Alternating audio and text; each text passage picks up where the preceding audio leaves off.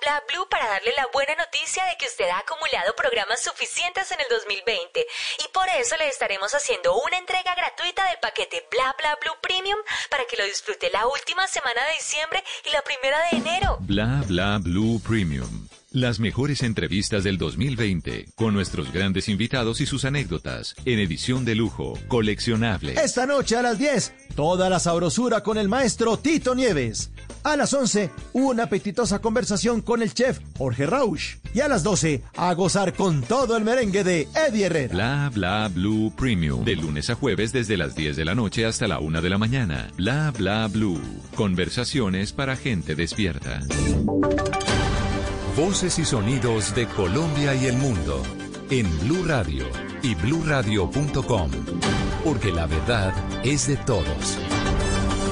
10 de la noche, un minuto, actualizamos las noticias en Blue Radio. Sano y salvo fue localizado el soldado Wilmer Ramírez, quien había desaparecido desde el pasado 30 de diciembre en el sur del país, Winston Viracacha.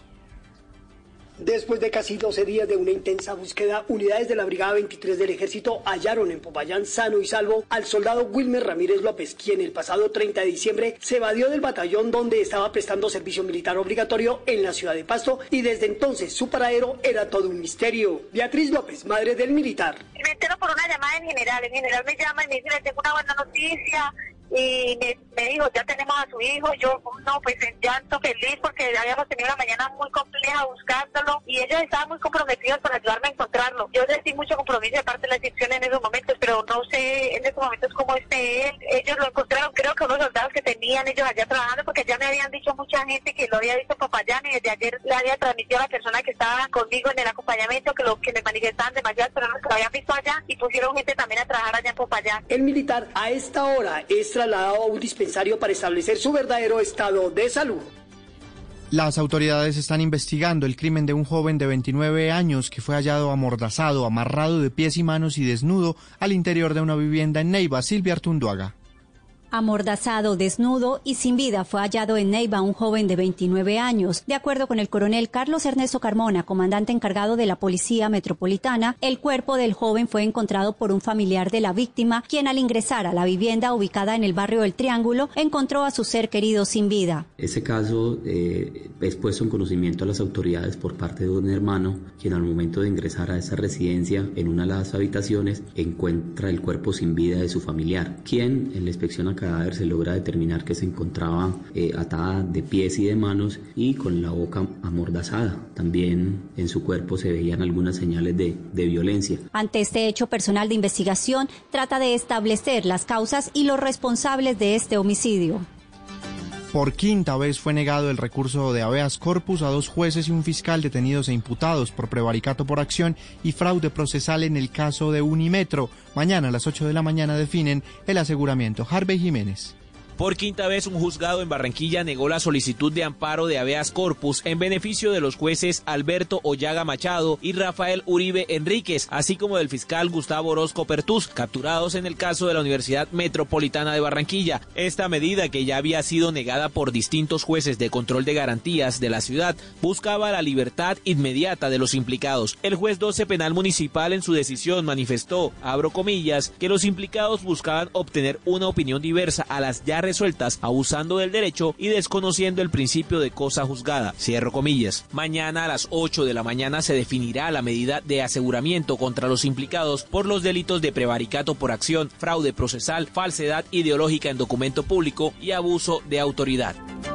Y a las 10 de la noche y 4 minutos, dos noticias internacionales. La primera, después de un breve periodo como la persona más rica del planeta, el fundador de SpaceX y presidente de Tesla, Elon Musk, ha caído al segundo puesto en el ranking de multimillonarios al perder casi 14 mil millones de dólares de su fortuna en la sesión de la bolsa de este lunes. Y de otro lado, el presidente de Estados Unidos, Donald Trump, y su adjunto Mike Pence se reunieron en la Casa Blanca, según dijo un alto funcionario, dando señales de un frente común ante los demócratas que presionan al vicepresidente para que destituya al mandatario. Lady Asprilla.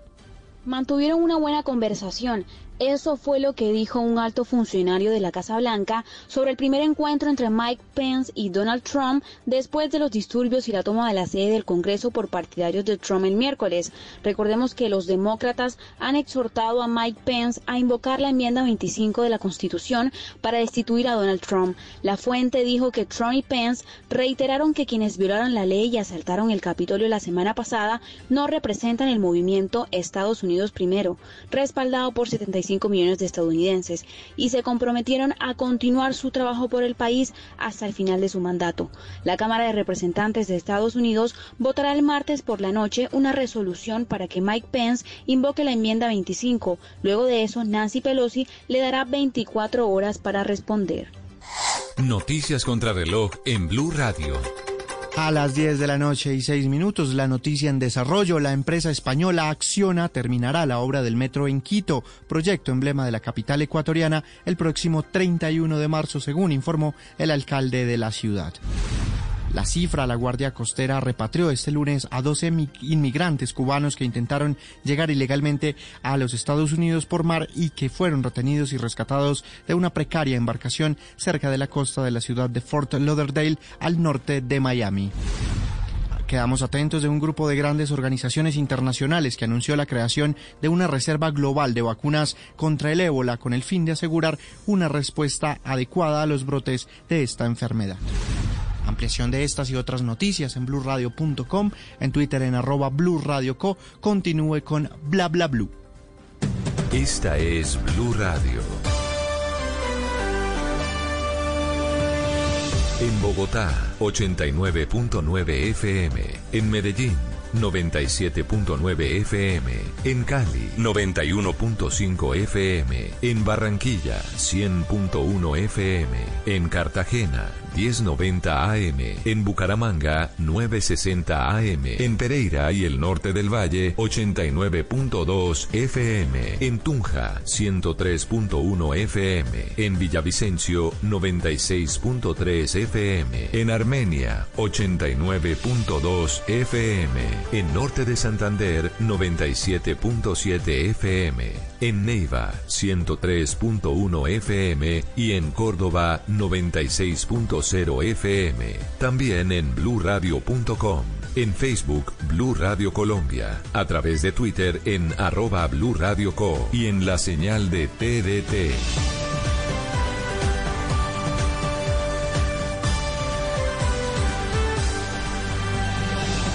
Blue Radio, la nueva alternativa. El mundo nos está dando una oportunidad para transformarnos, evolucionar la forma de trabajar, de compartir y hasta de celebrar. Con valentía enfrentaremos la realidad de una forma diferente, porque transformarse es la nueva alternativa. Blue Radio. Hoy es un día Descargue Blue App. Nuevo diseño. Una app más eficiente y liviana. Notificaciones con información de última hora. Podcast, programación de Blue Radio y todas las señales nacionales Blue en vivo donde y cuando quiera. Descárguela en Google Play y App Store. En Blue Radio, tiempo para lavarnos las manos.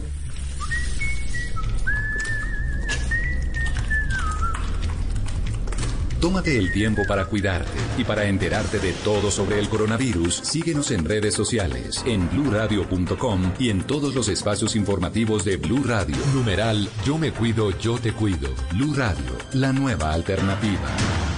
Si es humor, humor. Si no le quiere vacunar porque cree que le van a poner un chip para saber para dónde se mueve, pero ni siquiera sale de la casa. Si es opinión. El ministro de Salud está diciendo que la ocupación alta de las camas UCI se debe a varios factores de fin de año. Estamos hablando de millones de millones de personas reuniéndose en las novenas el 24 de diciembre, el 31, durante largas horas en sitios cerrados. Pues obviamente eh, eso cambia totalmente el comportamiento y puede generar mucho mucho contagio adicional. Voz Populi. ¿Usted cree, alcaldesa, que la cepa británica, la nueva cepa, ya está en Bogotá? Pues mi hermano, en mi caso sí llegó, porque sepa que no voy a dejar de criticar a Duque, sepa que no me voy a quedar sin mis vacaciones y sepa que voy a seguir regañando más de abuelita con mata nueva, mi hermano. De lunes a viernes desde las 4 de la tarde. Si es opinión y humor, está en Blue Radio, la nueva alternativa. Dígale no a las noticias falsas. Evite los medios anónimos e irresponsables. En tiempos de emergencias y de incertidumbre, es fundamental la información verificada y confiable. Los medios de comunicación formalmente establecidos, por su profesionalismo y responsabilidad, son el antídoto más eficaz contra las noticias falsas y la desinformación. Infórmese por la radio y la televisión a toda hora, con los rostros y las voces que usted conoce y confía. Fue un mensaje de la Asociación Internacional de Radiodifusión, AIR.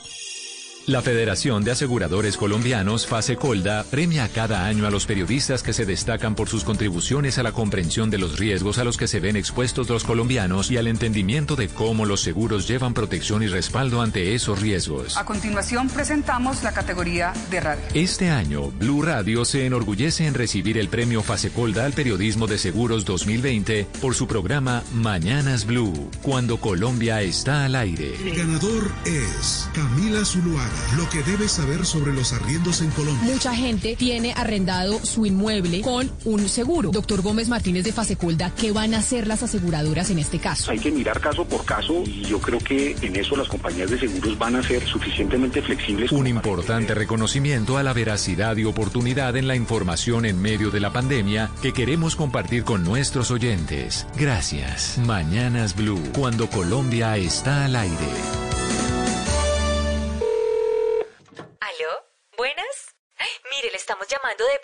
Blue para darle la buena noticia de que usted ha acumulado programas suficientes en el 2020 y por eso le estaremos haciendo una entrega gratuita del paquete Bla Bla Blue Premium para que lo disfrute la última semana de diciembre y la primera de enero. Bla Bla Blue Premium.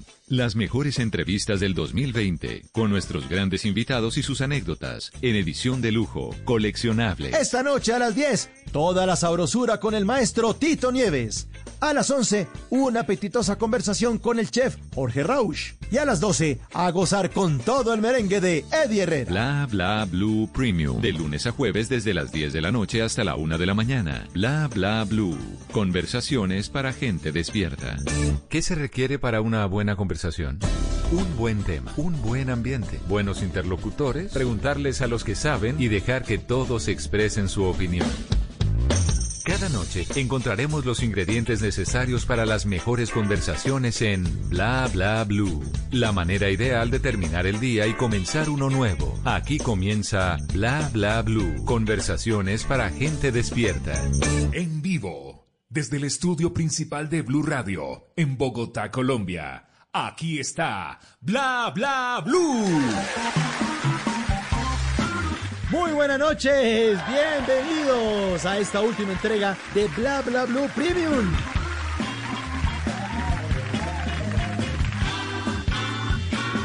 Vamos a cerrar el puente con esta edición de lujo con tres invitados de colección.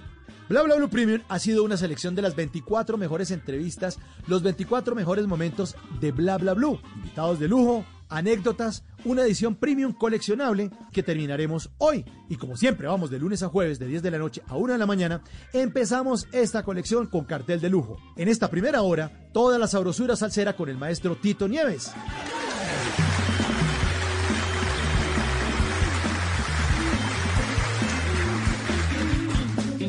A las 11, una apetitosa entrevista con el chef Jorge Rausch. Y a las 12, pégame tu vicio, porque vamos a gozar con el merengue de Eddie Herrera.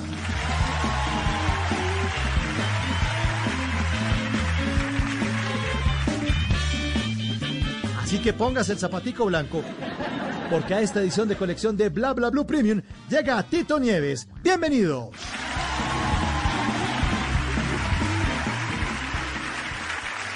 Buenas noches. Buenas noches. Bienvenidos. Muchas gracias por su audiencia, muchas gracias, buenas noches. Bienvenidos a Bla Bla Bla. María, hola. Buenas noches, ¿cómo están noche. todos? No sé tú, no sé los oyentes, pero yo estoy emocionadísima por el, por el programa que nos espera hoy. ¿Qué tal esos invitados? ¿Qué tal esos temas? Ya quiero. Ah, ah, la primera hora siempre invitados de lujo. Siempre, bla, bla, bla, de lunes a jueves de 10 de la noche a 1 de la mañana. Hoy el invitado que tenemos es el Pavarotti de la salsa. Sí, vamos a tenerlo hoy en la primera hora. Y a mí que me encanta la salsa, ya quiero, ya quiero. Estamos listos, así que recibamos con un fuerte aplauso al Pavarotti de la salsa, maestro Tito Nieves. Bienvenidos.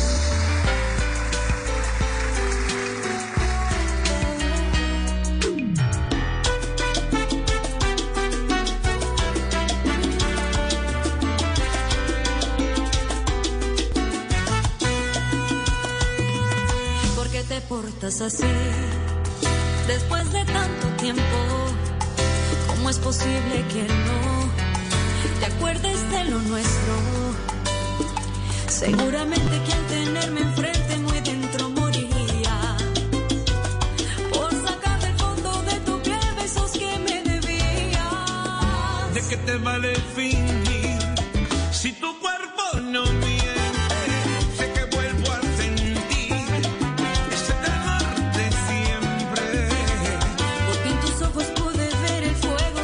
Claro, uno pensaría que le cambió mucho la voz a Tito Nieves. No, es que está haciendo un dueto en esta canción. Si tú te atreves, maestro, buenas noches, bienvenido a Bla Bla Blue.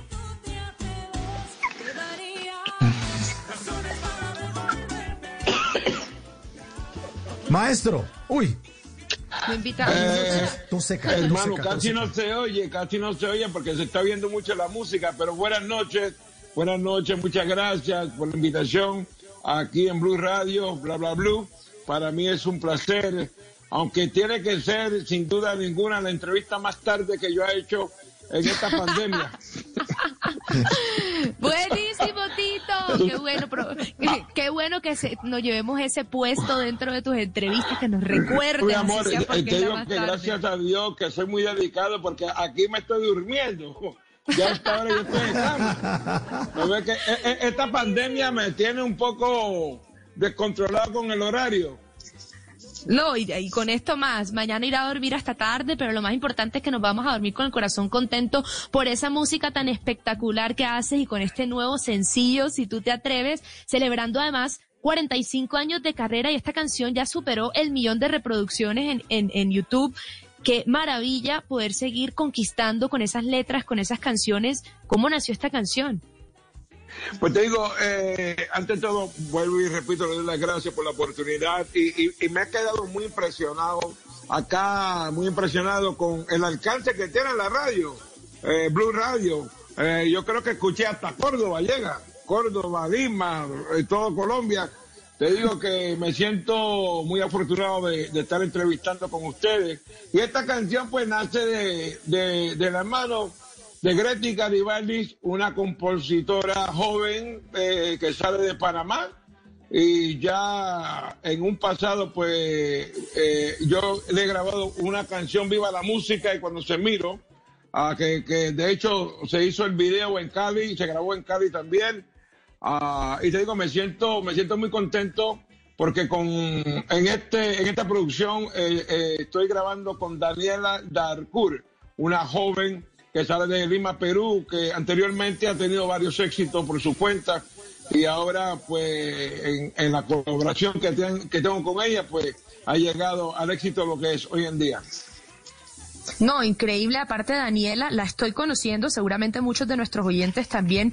Qué voz tan espectacular tiene y además cabe resaltar que tiene 24 años. Eso, cantar contigo para ella debe ser un sueño, pero ¿cómo fue para ti compartir una canción con este joven talento? No, y lo más interesante, mi amor, lo más interesante es que yo no la conozco personalmente. No la conozco. Eh, es que yo tengo ah, un, un show que hago a través de, la plataforma Facebook. Todos los lunes conversa con Tito. Por aquí han pasado una cantidad de, de mis colegas, como Gilberto Santa Rosa, La India, Jerry Rivera, Lalo Rodríguez y los que vienen todavía. Y en ese, en ese momento dado, pues yo invité a Daniela a Darkur para hacer un- una entrevista y ahí me aproveché y le, le- le hice una invitación a ver si hacemos una grabación juntas y ella, ella pues aceptó la, la- la oferta y, y aquí estamos. Ja, ¿Qué tal esa Ah, oferta, qué bueno, Mauro? qué bueno. Que Tito Nieves le diga a Maestro, uno, cante no, conmigo. Cante conmigo, sí, bueno, voy a pensarlo, vamos a ver. si- Lo, lo- lo- lo- lo más, lo más interesante, lo que está faltando mucho es la juventud. Ah, la juventud, que, que, que los pioneros que quedan todavía, que apoyen más la juventud en este género, como el apoyo lo recibí en aquel entonces del gran Héctor Lavoe, que pa- para mí fue como un padrino, ¿no? Y, y yo me presto para ayudar a muchos de los colegas jóvenes que, que tienen eh, eh, ese talento y tienen ese deseo de, de- de seguir en este género llamado salsa.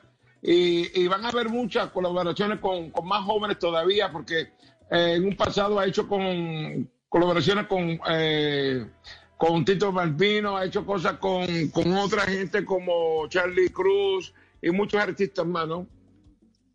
Maestro, y a propósito de lo que le está diciendo, ¿cómo fue su relación con Héctor Lavoe? Pues eh, con Héctor Lavoe en el 78, eh, yo recibo una llamada de Héctor Lavoe. Imagínate, yo contemplando en el 75 una carátula de Willy Colón y Héctor Lavoe en el 78, pues ya cuando yo había iniciado la música en el 75, en el 78 recibo una llamada de Héctor Lavoe porque eh, José Mangual se iba de la agrupación y hacía falta un corista. Y yo entré como corista cantante y duré casi un año con Héctor Lavoe, pero eh, aprendí bastante. eh, éramos vecinos, yo compartía mucho con él en la casa, conocí de cerca lo que era su esposa Puchi en aquel entonces, sus hijos. Y, y Héctor Lavoe, te digo, para mí, aparte de ser divo, fue un tremendo hermano y, y- siempre lo consideré como un padrino en la música. Ja, ¿Qué tal? ¿Qué, Qué tal esa escuela con, con Héctor Lavoe? Mm, Yo creo que de, de ninguna otra manera aprender mejor este arte y este mundo de la salsa que al lado de, de este grande. Y además, eh, para ti, eh, para eh, Tito, que nunca tuviste clases de técnica vocal y eso a mí me impresiona porque tus canciones son magníficas. Entonces, ¿cómo fue eso un poco? ¿Como ahí en, en la práctica, en, en, en el campo? Yo te digo, yo tengo una, yo tengo una cosa, para mí, eh, no te puedo explicar porque hay jóvenes, a mí se me está rebotando la voz, yo hablo y se me rebota la voz, no sé por qué, pero eh, yo nunca he cogido una clase de canto, Creo- eh, yo tengo que darle las gracias a Dios porque esta voz que tengo, yo no soy de la persona que hago mucha técnica, yo de sí descanso, eh, hago una siesta todos los días para cuidarme la- la- la- las cuerdas vocales, pero tampoco hago maltrato, pero no, no tengo una técnica en sí eh, de, de de, de, de, cómo respirar. Yo Es un don que Dios me dio y, y- y le aprovecho de todo corazón y, y- y le saco el provecho al máximo, ¿no? Y, y también mucha dedicación, mucha dedicación, mucha, mucho deseo. Yo me Mucho siento trabajo. igual cuando comencé, me siento igual ahora, cada vez que me subo a un escenario. Eh, porque tengo Ajá, ese qué deseo de maravilla. cantarle y brindarle lo mejor de mí siempre. Y siempre le he dicho, tanto a mi esposa y, y a mis seres queridos, que yo tengo el mismo deseo. ¿Por qué? Porque yo hago lo mejor de mí, ah, porque uno nunca sabe si es la última presentación que me vean. Maestro, por favor, quedan muchas, quedan muchas. Pero hablemos de eso. Sí, que era de mucho, eso, pero de- lo que, lo que yo digo que yo siempre le doy el 200% al público, porque, porque Claro. hay artistas que cuando llegan a la cima, no sé, es como las atletas, ¿no? Una vez que reciban mucho, mu- un contrato de muchos millones, pues ya no están jugando como cuando eran novatos. Pero yo siempre mantengo ese deseo y, y de mejorarme. Hoy, hoy día estamos eh, aquí en la casa, tanto mi esposa y yo, porque los dos eh, trabajamos juntos en una producción que tenemos y voy a hacer una serie de conciertos a través del, del internet. Y, y ya estamos seleccionando como seis conciertos diferentes, Uf. diferentes épocas del conjunto clásico. Eh, me van a ver cantando baladas, eh, obviamente Wow. eh, los primeros comienzos como solista, y etcétera, etcétera. Y, y eso es lo que me, me mantiene vigente. Y apa- aparte de eso, el público que siempre pues se conecta con uno. No, espectacular. Claro, y para- Sí, Dios nos permite. ¿Por qué digo Dios nos permite? Porque aquí la pandemia ahora mismo está por todo lo alto. Los números eh, increíbles, espantosos. Tú sabes, Eh, eh, en- Hace como cuatro días llegaron a 15.300 infectados en un solo día. Y, y, siempre estoy rezando a Dios que mejore la situación acá porque yo mismo, yo mismo no salgo de mi casa porque hace dos años que a mí me dio, me atacó un virus al, eh, al pericardium. Eh, eh, ¿Y qué pasa? Que me, me, tuvieron que operar a corazón abierto, aunque tengo el corazón perfecto, yo no tengo con, condiciones del corazón, pero eso fue un virus que atacó esa parte y, y, tuviera que sacarla, ¿no? Removerla. Pero yo me cuido mucho, mucho. Yo no salgo de mi casa para nada, gracias a Dios. Estamos hablando de su casa en Estados Unidos, maestro. ¿En dónde está yo, en este sí, momento? yo vivo aquí en Orlando. Yo vivo aquí en Orlando, llevo 21 años acá. Uh, mi esposa también tiene su negocio, pero acá nos mantenemos encerraditos porque eh, es difícil, es difícil compartir con sus seres queridos. Tengo un hijo mayor, eh, tiene 24 años y, él no ha podido compartir conmigo porque está trabajando activamente con una empresa acá de Lexus. Y, pues, muchacho al fin, ¿no? Y, siempre me, pide perdón que él no puede venir hacia acá porque siempre está activo en su trabajo. Y yo le pido que por favor no venga porque así es que se está contagiando la gente. Hmm. Y qué bueno escucharlo de usted porque que, lo tomen con esa responsabilidad y esa seriedad es un ejemplo realmente para entender que así es como hay que manejar esta situación que nos compete a todos y es cuidarnos. Eh, pero siempre me encanta oírlo como con ese positivismo, sacando música, saliendo adelante y creo que también es algo que, que lo caracteriza porque en su vida también ha habido ha habido golpes, ¿no? Ha habido situaciones que lo hacen a uno crecer, eh, forjarse. Eh, me refiero en el 84 que padeció de un cáncer, cómo superar todo eso y seguir firme y, y, llegué a eso porque cuando dice yo canto como si fuera la última vez, pues son palabras de alguien que tiene mucha claridad de que cualquier día podría ser el último. Y me encanta, me encanta esa pregunta porque cuando yo recibí la noticia que yo tenía cáncer en el 84, que tenía apenas 24 años, yo le escribí una carta a Dios, como le hice una carta en voz alta, y le pedí de favor que me dejara cantar mi última canción. Y hace más de 36 años y aquí estoy todavía cantando. Wow. Aquí todavía estoy cantando y voy a apreciar todo ese momento que Dios me ha dado, eh, al igual que hace dos años también. Eh, de esta enfermedad que yo, que yo tuve, pues de 10 muere 9. De 10 muere 9. Y, y, Dios me, me, dio la bendición de quedarme un ratito más con ustedes. Ah, qué bueno, qué maravilla, fortuna para nosotros que te escuchamos y disfrutamos de tu música, para tu familia sin duda, y que él escribe uno en una carta a Dios, o sea, como que, que ¿de qué se trataba un poco ese ejercicio, Tito? Y te, yo te digo, yo, yo siempre he sido un, un, hombre de fe. Mi papá vive todavía, mi papá tiene 91 años, mi papá es muy católico, y mi papá se levanta y se acuesta rezar, eh, eh, leyendo la Biblia, ¿no? Pero ¿qué pasa? Que eso, nosotros ya llevamos esa fe por dentro. Yo no, no es que estoy buscando a Dios cuando las cosas me tocan mal, yo busco a Dios cuando las cosas me van bien. Todos los días claro. me levanto dándole gracias a Dios por un día más de vida y que me alumbre el camino y que, y que me haga una persona buena, ¿no? Una persona que toma buenas decisiones. En esta pandemia, te digo que yo no, yo no me deprimo, eh, yo lo único que se la pongo en las manos de él, diga que por favor esté sanando la situación mundial, porque esta es una pandemia, es una pandemia, ¿no? Está tocando Exacto. el mundo ahora mismo. De, de, de, hecho, el otro día me dio una pena, una pena y, y, y se me aguaron los ojos porque vi un hospital en Bogotá donde había pacientes en el piso, porque no había camas, no habían camillas. Mm. No había camillas ninguna. Y aquí está pasando igual. Aquí está pasando igual. Pero ¿qué pasa? La juventud, más que todo, tiene que, que tomarlo en serio, tomarlo en serio, porque eh, estamos hablando eh, entre los 20 y los 35 son los más infectados ahora mismo. Lo demás, la gente ya de mi edad, que ya yo tengo 61 años, se están cuidando un poco más. Se están cuidando un poco más, pero hay que tomar eso en serio. Y si tiene que salir, por favor, pónganse la mascarilla, los guantes. Si tienen condiciones de salud, por favor, no salgan. No salgan. Aquí yo mismo, eh, mi esposa es la que sale más a hacer el mercado y yo me quedo en casa. Si lo acompaño a ella, me quedo en el carro. Siempre a distancia de la gente. Muchas, muchas veces me da una pena ajena cuando hay gente que me piden fotos y yo no puedo darle esa foto, no puedo darle ese abrazo. ¿Entiende? Y espero que me entienda también. Claro, Claro, total. claro, maestro, claro. Maestro, ahora que usted nos habla de que su padre tiene 91 años, aún está vivo, ¿cómo recuerda usted su infancia? ¿En qué momento eh, su familia o usted mismo se dieron cuenta, oiga, e- este muchacho tiene talento, canta afinado, no ha tomado clases de técnica vocal y tiene una maravillosa voz? ¿Cómo ocurrió eso, maestro? No, mira, mi papá, mi papá, nosotros somos tres en la casa, pero los primeros dos, eh, Pedro y yo, porque mi hermano menor nació de 10 años después. Pero mi papá me dice que él está, papá también le gusta mucho la- leer, literatura, también le gusta escribir.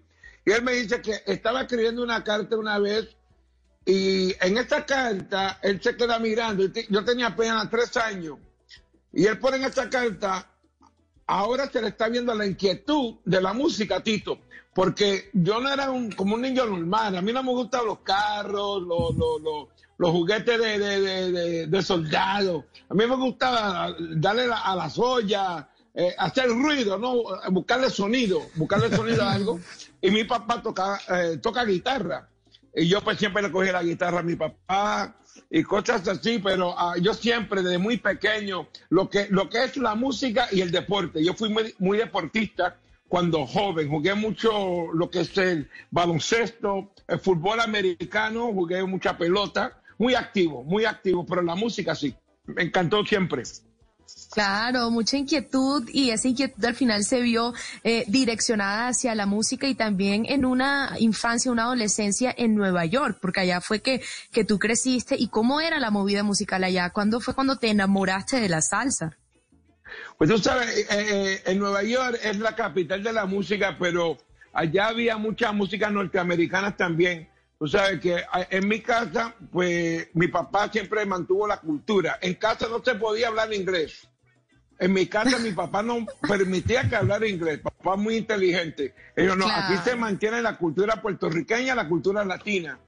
¿Qué pasa? Que cuando eh, yo iba, obviamente, a, a estudiar por, y, y compartía con mis amigos norteamericanos también, porque no eran solo latinos, eran muchos italianos, irlandés, eh, moreno americanos.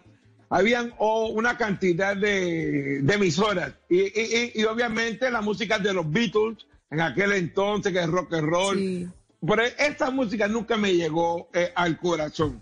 Eh, ¿Qué pasa? En casa, como mi papá siempre mantuvo la cultura, los primeros eran eh, los boleros, los tríos. Yo me crié con música de tríos. A mí me encantaba música de tríos. Y luego, pues ahí estaba la salsa. Y poco a poco la salsa me empezó a, como a pellizcar el corazón. A pellizcar el corazón. Hasta que un día me flechó. Y ahí, ahí me quedé en la salsa, seguro. Totalmente enamorado de la salsa y nosotros enamorados de tus interpretaciones. Qué bueno que hayas decidido lanzarte como solista, dar ese paso. Me imagino que, que había también muchos nervios saliendo de formar parte de un grupo liderado por alguien tan grande como Héctor Lavoe, pero tú dijiste, no, en el 87 tú dijiste, yo voy a cantar mi carrera como solista. Pues tú sabes una cosa, eh, eh, antes, de, antes de llegar a los solistas, te digo, eh, uno de los países que tengo que agradecerle infinito, infinito, fue el primer país donde, donde salí a, a viajar internacional con un pasaporte en la mano, porque yo no sabía lo que era un pasaporte, ¿no? Cuando me dan este pasaporte azul que voy a entrar a este país, pero un hombre asustado, y tenía como apenas 19 años por ahí. el país de Colombia, Cali, Colombia. Eso fue en el 1971. Puede ser. 70, pero Qué estoy hablando un, pendanga asustadito porque la fanaticada ya conocía del conjunto clásico. El conjunto clásico había pegado con los Rodríguez. Se marcharon los Rodríguez. No se sabe. Eso fue un super éxito, sin rumbo alguno. Y muchas de esas canciones. Y nos dimos a conocer. Y, y qué pasa? Que nosotros eh, íbamos como cuatro veces al año a Colombia y después poco a poco eh, íbamos con Celia Cruz y Johnny Pacheco, pero Colombia fue la cuna de nosotros, fue el primer país que nos dio la, la patita de suerte, ¿no? La pata de suerte. la patita, Ah, para, la para hacernos la reconocer buena seguro suerte. internacional. Y yo siempre lo digo, no es que esté aquí en Blue Radio, yo siempre lo digo, mi segunda patria siempre ha sido Colombia y siempre va a ser Colombia. Ay, qué maravilla.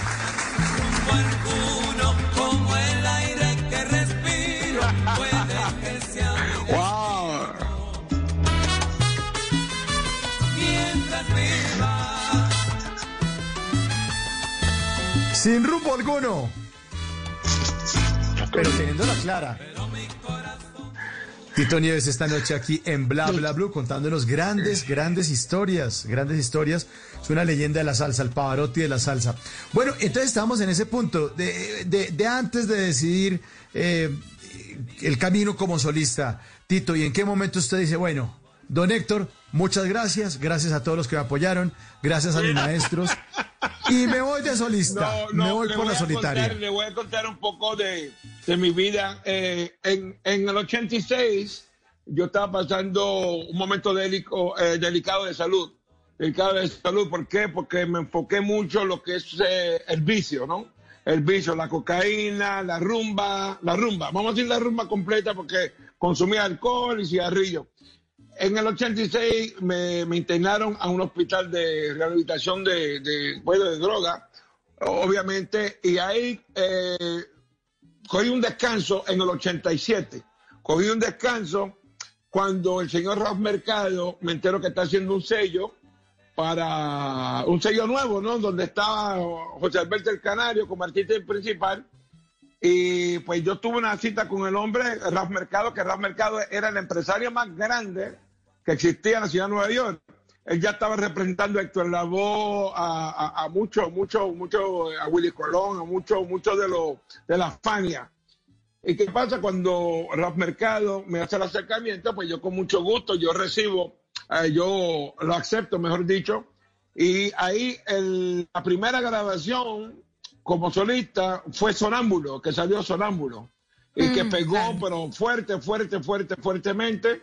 Y, y luego de ahí, pues gracias a, a todos los países, ah, pues tuve mucho éxito y, y aquí estoy hasta el sol de hoy. Estamos acá todavía. No, qué, qué, bueno. qué maravilla. Si ese fue Sonámbulo, si no estoy mal, en el 88 hizo parte de tu disco The Classic y ese disco ganó disco de oro. O sea, eso fue entrando por la puerta grande de una vez. Me imagino que por toda esa experiencia que ya traías o, o ese fue eh, la patadita de la buena suerte colombiana.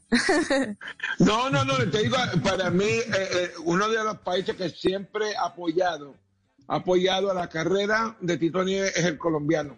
Tanto en Colombia y fuera de Colombia. Tanto en Colombia y fuera de Colombia. Pues yo, yo en, en la ciudad de Nueva York tocaba mucho club nocturno de los colombianos. No sé, eh, me abrazaron y nunca me soltaron. Me abrazaron y nunca, nunca me soltaron. Eh, hay belleza. canciones, eh, ahorita estábamos, eh, mi esposa y yo, seleccionando canciones seleccionando canciones. Y yo le digo sin rumbo alguno, mi esposa no, no conoce la época del conjunto clásico, porque mi esposa es 16 años menos que yo y ella es más baladista, pero su papá, mi suegro, es a morir, a morir. Y yo le digo, no, tú no sabes lo que es sin rumbo alguno. Eso es un exitazo, es un himno en Colombia. y usted lo está explicando y usted que lo están sonando ahí en Blue Radio, seguro. O sea, vamos a ayudarte a Ese comprobar bueno, ese punto.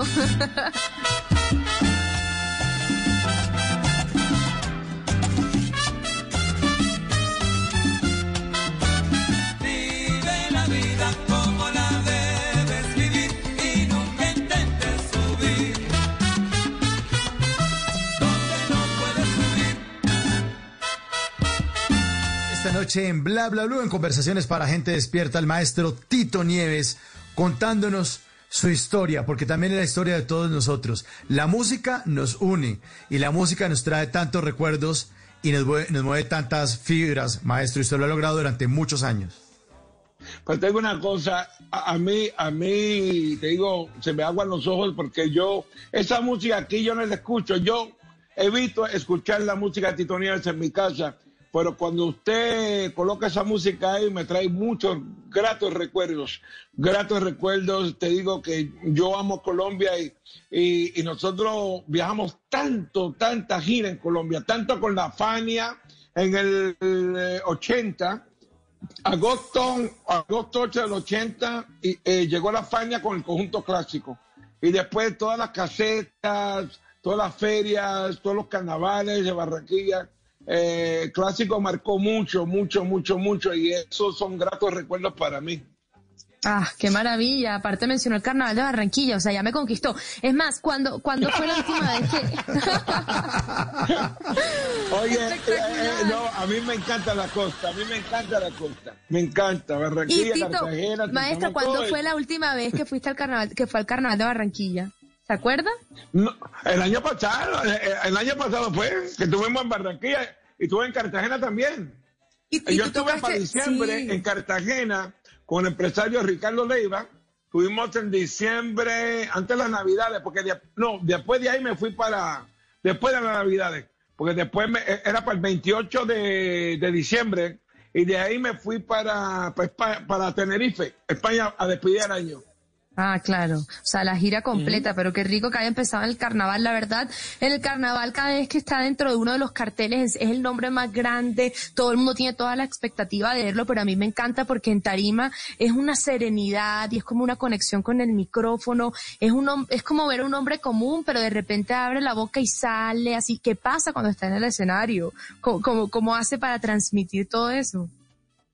Yo te digo, eh, eh, eh, eso, eso son la gente, la gente, la fanaticada, porque vuelvo y repito, algunas veces uno, un ser humano cualquiera, ¿no? Algunas veces no, no estamos en esas buenas condiciones de salud, uno se siente mal o tiene problemas internos, a un familiar que ha fallecido, pero ah, hay, que, hay que estar ah, deleitando al público y el público le da esa energía.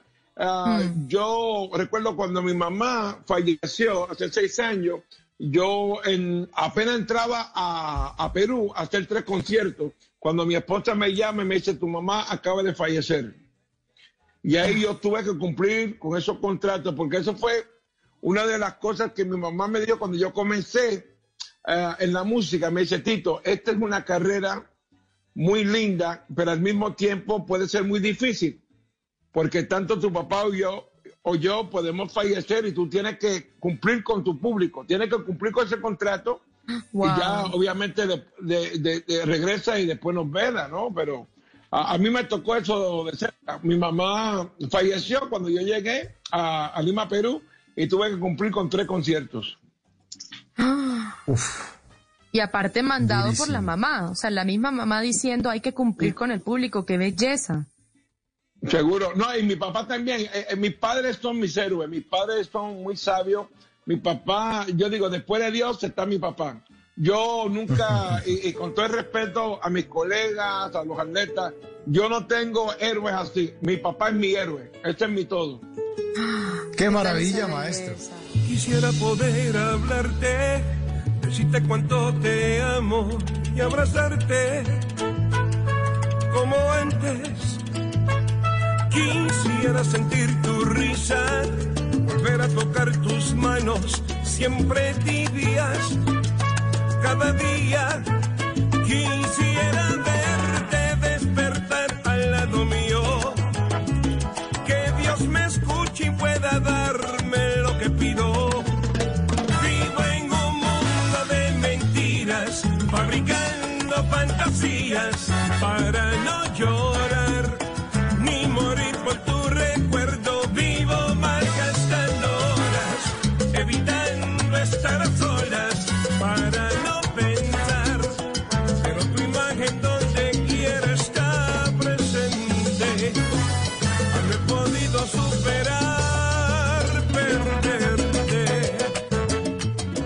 Estamos en Bla Bla Blue Premium, las grandes conversaciones de Bla Bla Blue. Y en esta primera hora estamos gozando de una leyenda, uno de los grandes exponentes de la salsa en el mundo. Por cierto, les recuerdo a ustedes que pueden escuchar todos los episodios de Bla Bla Blue en la página de bluradio.com. Ahora sí continuamos en Bla Bla Blue Premium con Tito Nieves.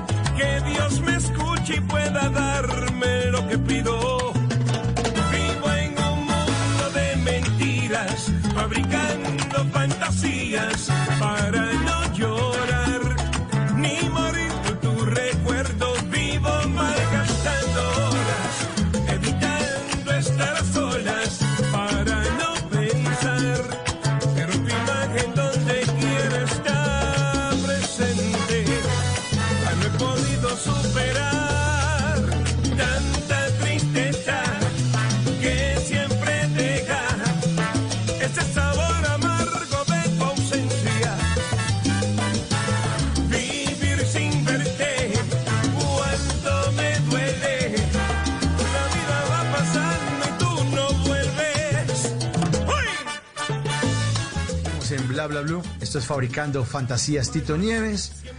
45 años de carrera y momentos duros. Momentos duros como los que cuenta esta canción, Tito. Wow, esta, canción para mí eh, tiene que ser la canción que más me toca el corazón, pero es una canción que ya lleva 16 años y ya tiene más de, en una, en una página más de 130 eh, millones de, de vistos, ¿no? Y también en una, en una plataforma tiene 65 millones tocadas. Una canción muy solicitada por el público.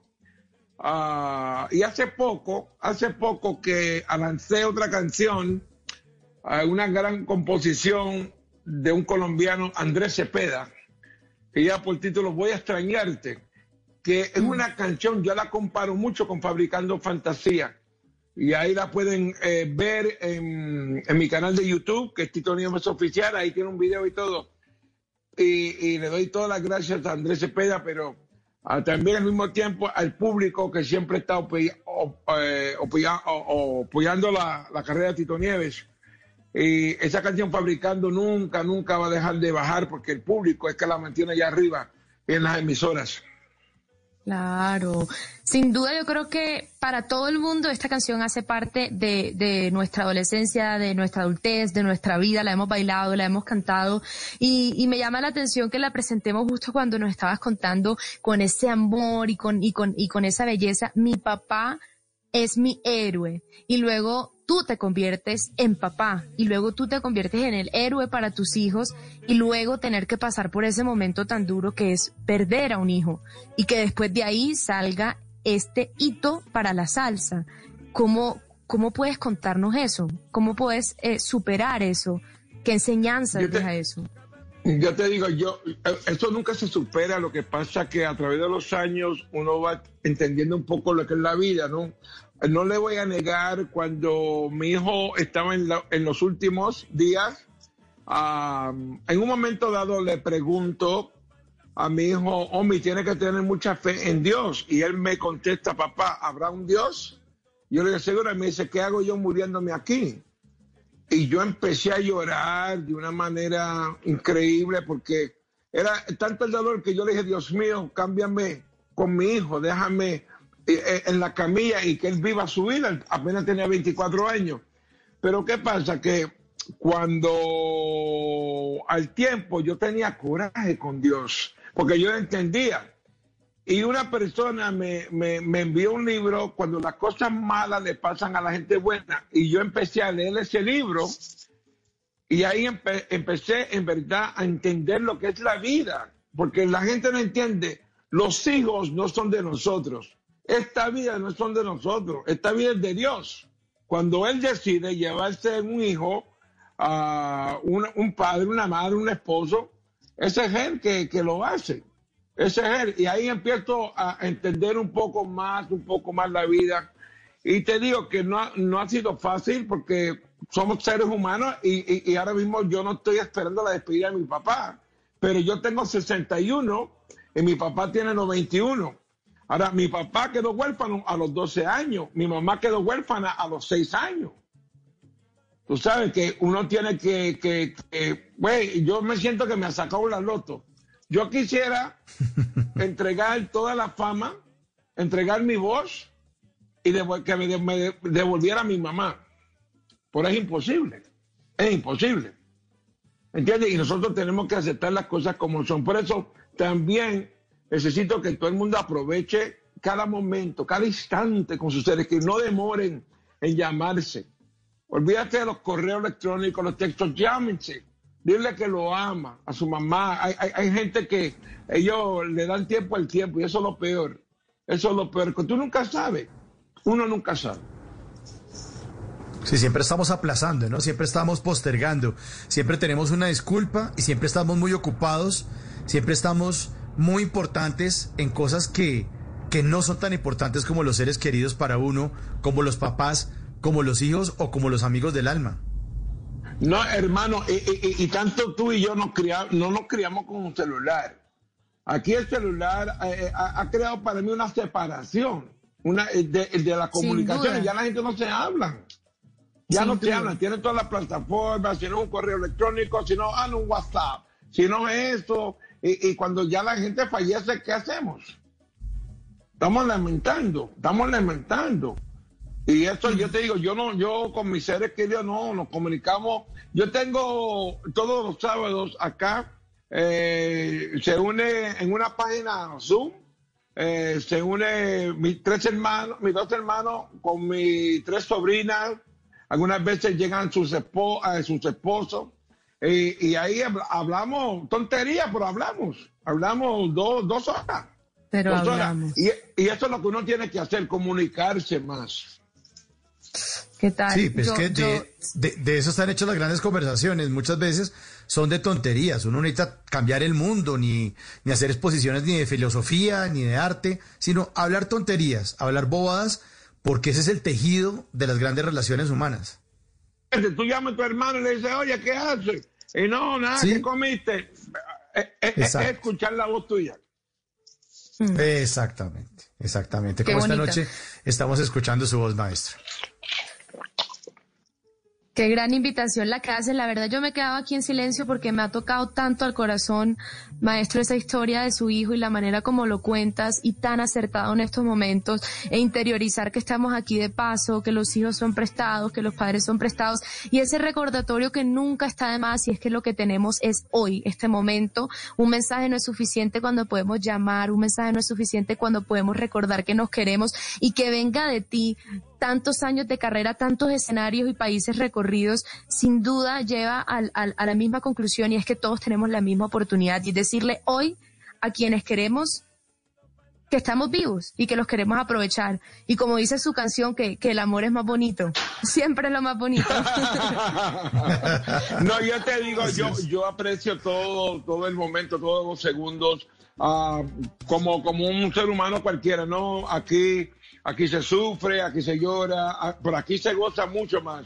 Aquí se goza mucho más y yo sé que en estos momentos hay mucha gente que están sufriendo, mucha gente que han perdido sus seres queridos con, con esta pandemia que tenemos.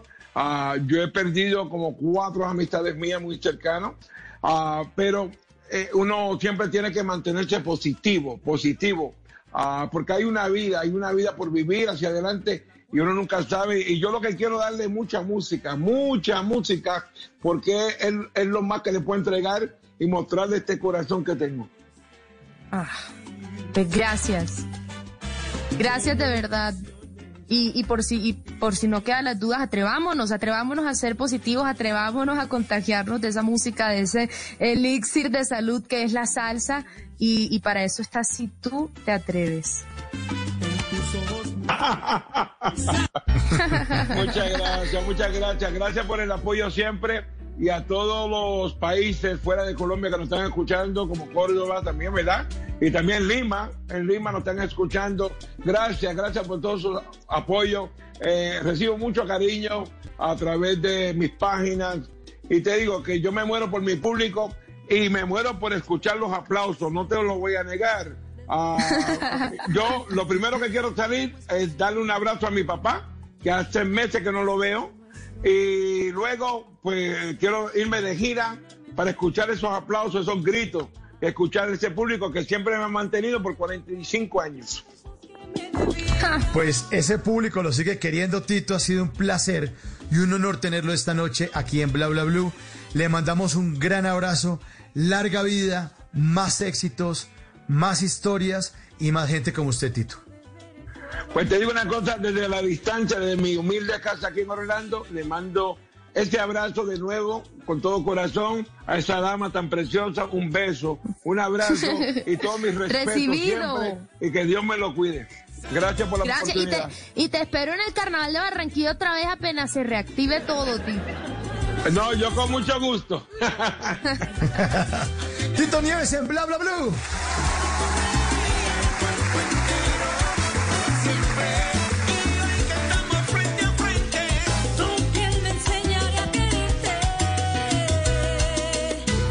Si tú.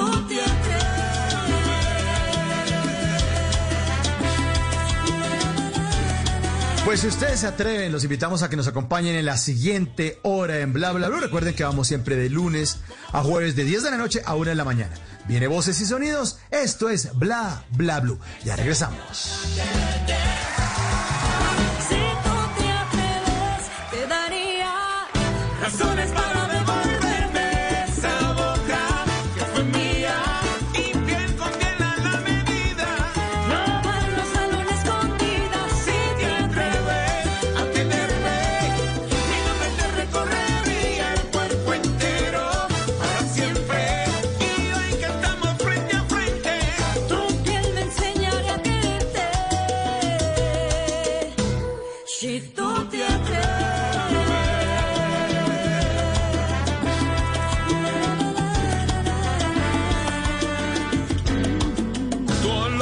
Olor se queda en mí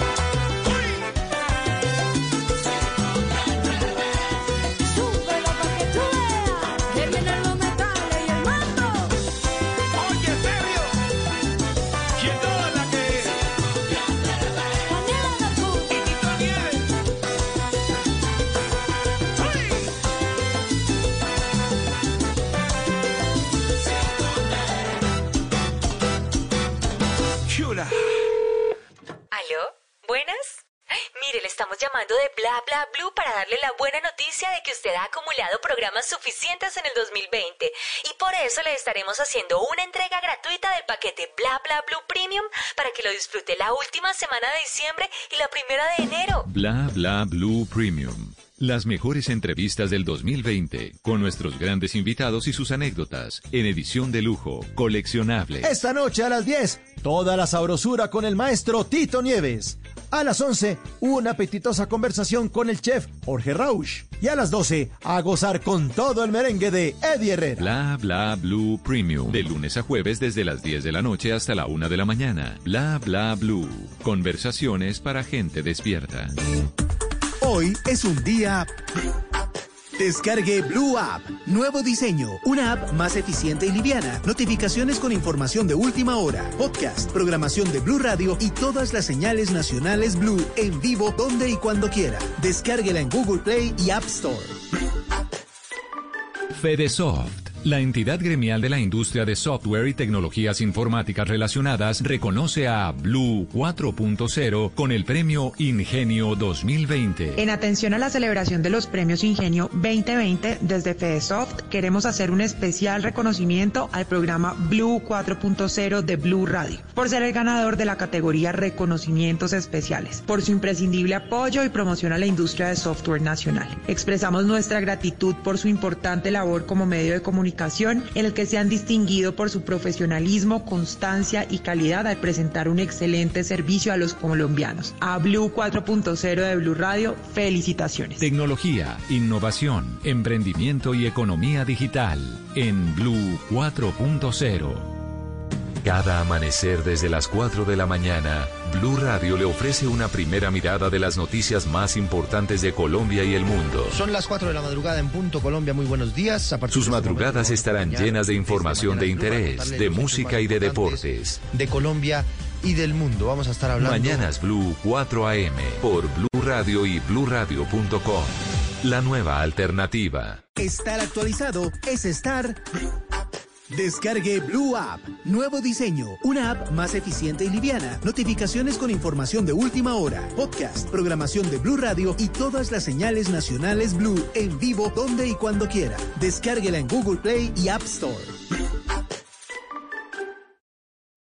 Cada amanecer desde las 4 de la mañana, Blue Radio le ofrece una primera mirada de las noticias más importantes de Colombia y el mundo. Son las 4 de la madrugada en punto Colombia. Muy buenos días. A partir Sus de este madrugadas momento, estarán mañana, llenas de información de interés, de música y de deportes. De Colombia y del mundo. Vamos a estar hablando. Mañanas Blue 4 AM por Blue Radio y bluradio.com.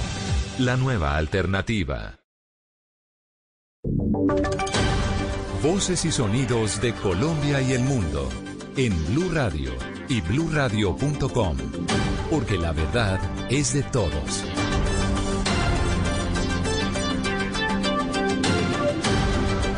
Once de la noche y un minuto. Esta es una actualización de las noticias eh, más importantes de Colombia y del mundo en Blue Radio. Y mucha atención que las estaciones de policía de Ciudad Bolívar, Kennedy y Rafael Uribe Uribe, aquí en Bogotá, están en alto riesgo de contagios para COVID-19 por el alto nivel de hacinamiento. La información la tiene Lady Esprilla.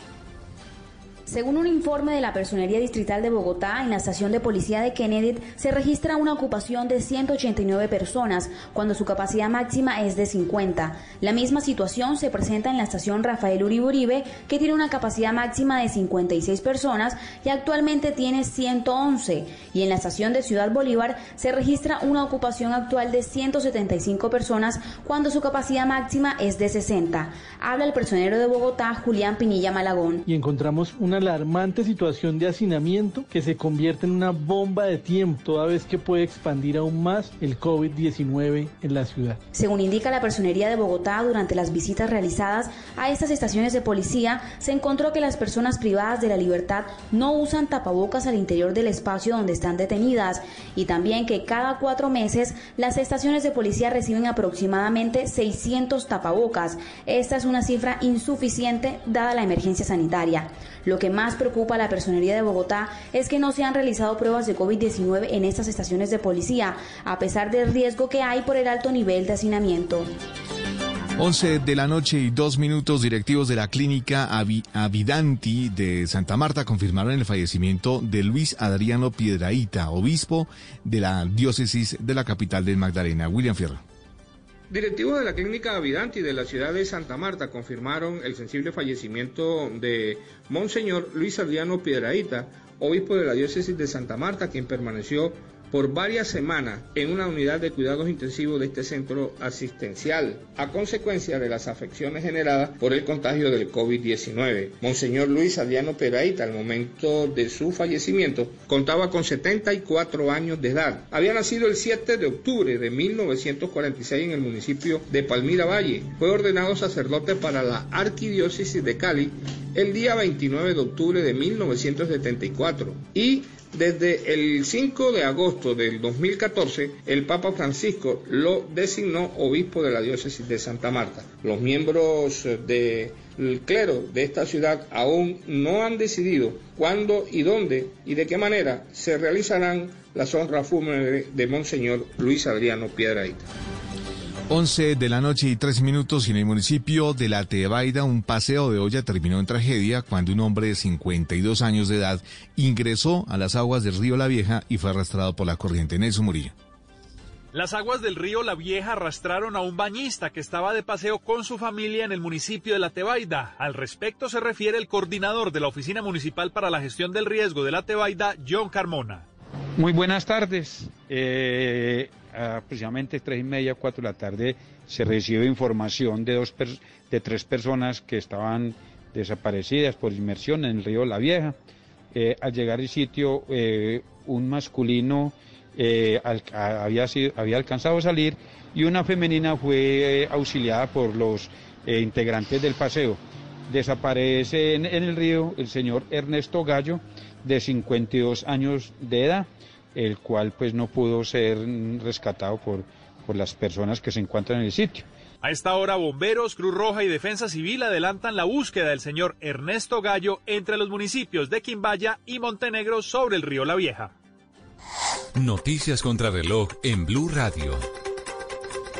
11 de la noche y 5 minutos, la noticia en desarrollo. Varios gorilas del Parque Zoológico Safari de San Diego, en California, en los Estados Unidos, se contagiaron de COVID-19, el que podría ser el primer caso conocido de transmisión natural de coronavirus a grandes simios.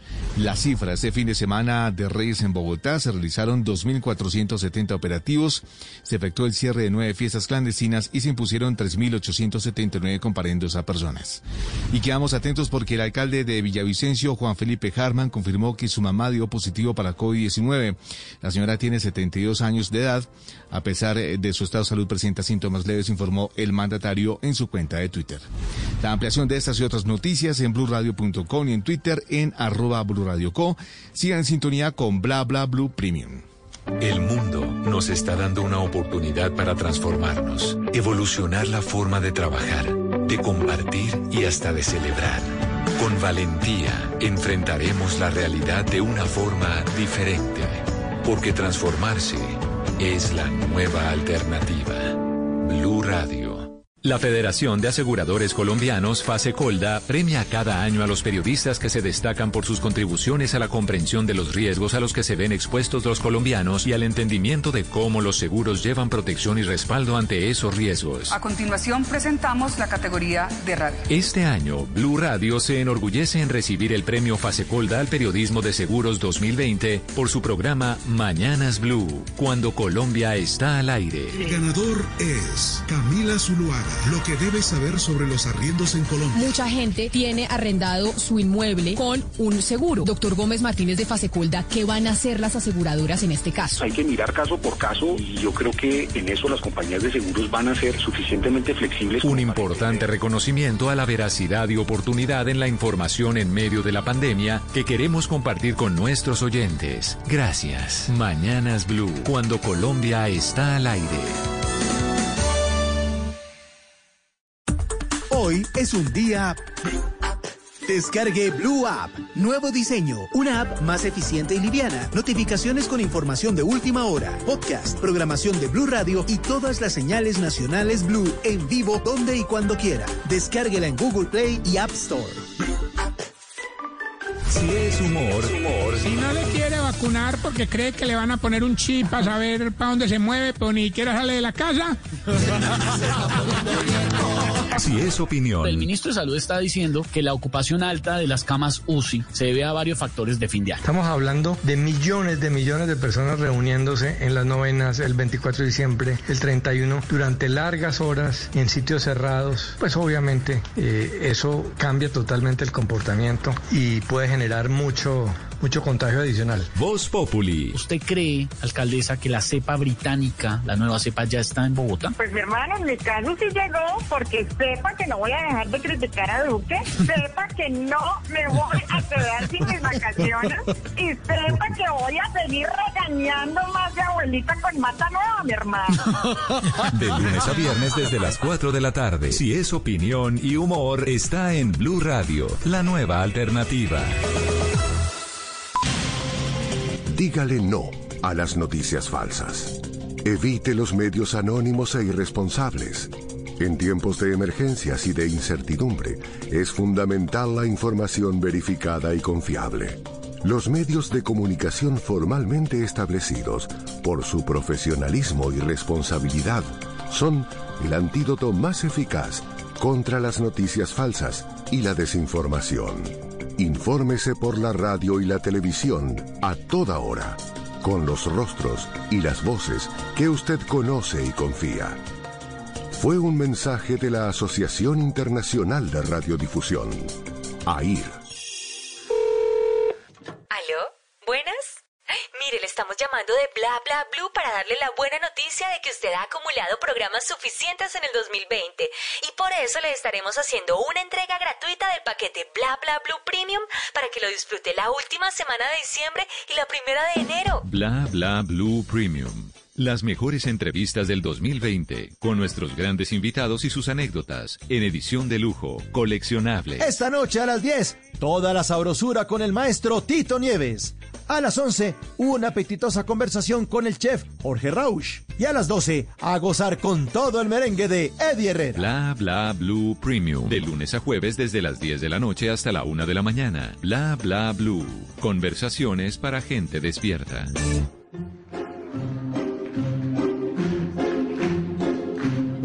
Bienvenidos a esta segunda hora de Bla Bla Blue Premium.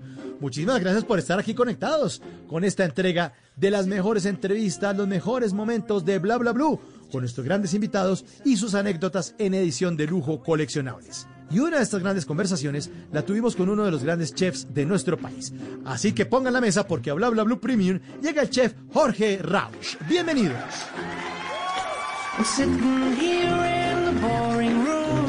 Just another rainy Sunday afternoon. I'm wasting my time, I got nothing to do.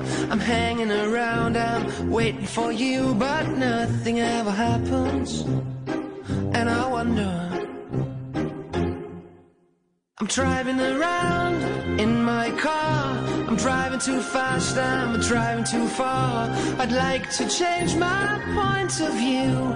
I feel so lonely, I'm waiting for you, but nothing ever happens. And I wonder. I wonder how, I wonder why. Yesterday you told me about the blue, blue sky, and all that I can see is just another lemon tree. Turning my head up and down. I'm turning, turning, turning, turning, turning around. And all that I can see is just another lemon tree. Da da da da dee da da da da da da dee da da da dee dee da. I'm sitting here, miss the power. I'd like to go out, taking a shower, but there's a heavy cloud inside my head. I feel so tired, put myself into bed where nothing ever happens, and I wonder. Bueno, vamos a hablar de comida, vamos a hablar de alimentación y vamos a hablar de los protagonistas que tienen que ver con este tema de los restaurantes. Esta noche, eh, me- ah, sí, ya me confirman que está listo nuestro invitado. Nuestro invitado esta noche es un gran chef, quien a pesar de la pandemia y de su alopecia, no está ni pelado ni en la olla. No, no, no. Recibamos con un fuerte aplauso al señor Jorge Rausch. Bienvenido a Bla Bla Blue, señor. Buenas noches. Hola, qué gusto. Hola, Jorge. Bienvenido. No, muchas gracias por la invitación, qué chévere. Bueno, Jorge, arranquemos con lo que tenemos que hablar. La situación de los restaurantes y todo lo que les ha tocado hacer a ustedes, los que están detrás de la industria de la gastronomía en esta pandemia. Y después hablamos de otros temas ya más agradables, Jorge. Bueno, eh, o sea, o sea, esta, la situación de los restaurantes es, es una, res- es una, una situación muy delicada en este momento, ¿ah? Porque ya llevamos en esta situación desde el día 14, pero la verdad que si nosotros miramos desde febrero, ya empezó toda la historia del, coronavirus y desde ese momento la situación ha estado muy, muy, muy complicada. Oi- Oiga, Jorge, que, que un poco el tema de los restaurantes es fregado porque, porque tiene que ver con muchas cosas, ¿no? Tiene que ver con que ustedes pues son em, empresas que reciben ingresos a diario, ¿cierto? Eh, tiene que ver con que ustedes tienen unas materias primas eh, para su trabajo que probablemente eh, algunas debido al cierre pues ya no sirven, eh, cosas que dejaron de, de, mm, de- de utilizar, pero además tiene que ver con que alrededor de un restaurante se mueve un montón de gente y en el caso de los suyos muchísimo más, que va más allá de, de- los meseros, que va más allá de, de quienes cocinan, que incluye al señor del ballet parking, que incluye a, a- a- los taxis que están afuera, que incluye todo, todo eso. O sea, es un impacto enorme, ¿no? eh, el impacto es, es enorme, de verdad que, o sea, esto es algo que a uno jamás en la vida se le hubiera ocurrido que podía pasar en los restaurantes, pero nos está tocando vivirlo y nos toca enfrentarlo con valentía. Nos toca buscar la forma de, ir trabajando, ir tratando de, emplear a la gente de vuelta, tratar de, de, producir lo más que se pueda, pero no es fácil tampoco. Eh, un negocio como Criterion, por ejemplo, no ofrece solamente comida, ofrecemos una experiencia completa. Y esto no es, replica no es replicable en un domicilio, por ejemplo. Entonces, claro. estamos tratando de reinventar un poco la idea del domicilio de Criterion, de hacerlo lo mejor posible, pero claramente esto, esto da el 5 o 10% de la venta que teníamos antes. Claro, Jorge, usted, usted Usted avisó o bueno, dio unas declaraciones para Revista Dinero en la que decía que si ustedes abrían con el 30% de ocupación, básicamente, pues iban a perder muchísimo más y no y que no habían unas reglas claras para volver a reiniciar el negocio. Si los domicilios no dan, si con si abrir con el 30% de la ocupación tampoco da, entonces, ¿qué se espera para el sector? Ustedes se han reunido, ustedes han hablado cómo abrir cuando esto pase o cómo cómo están enfrentando eso entre todos. Pues eh, con, los colegas hablamos y hablamos mucho, muchos que varios que son muy amigos, y la, la, situación es muy complicada. Y realmente esto, esto no es culpa de nadie, no es culpa del gobierno, no es culpa nuestra, simplemente hay un, hay un virus que apareció y que va completamente en contravía de la actividad que nosotros hacemos en los restaurantes, que es una actividad social.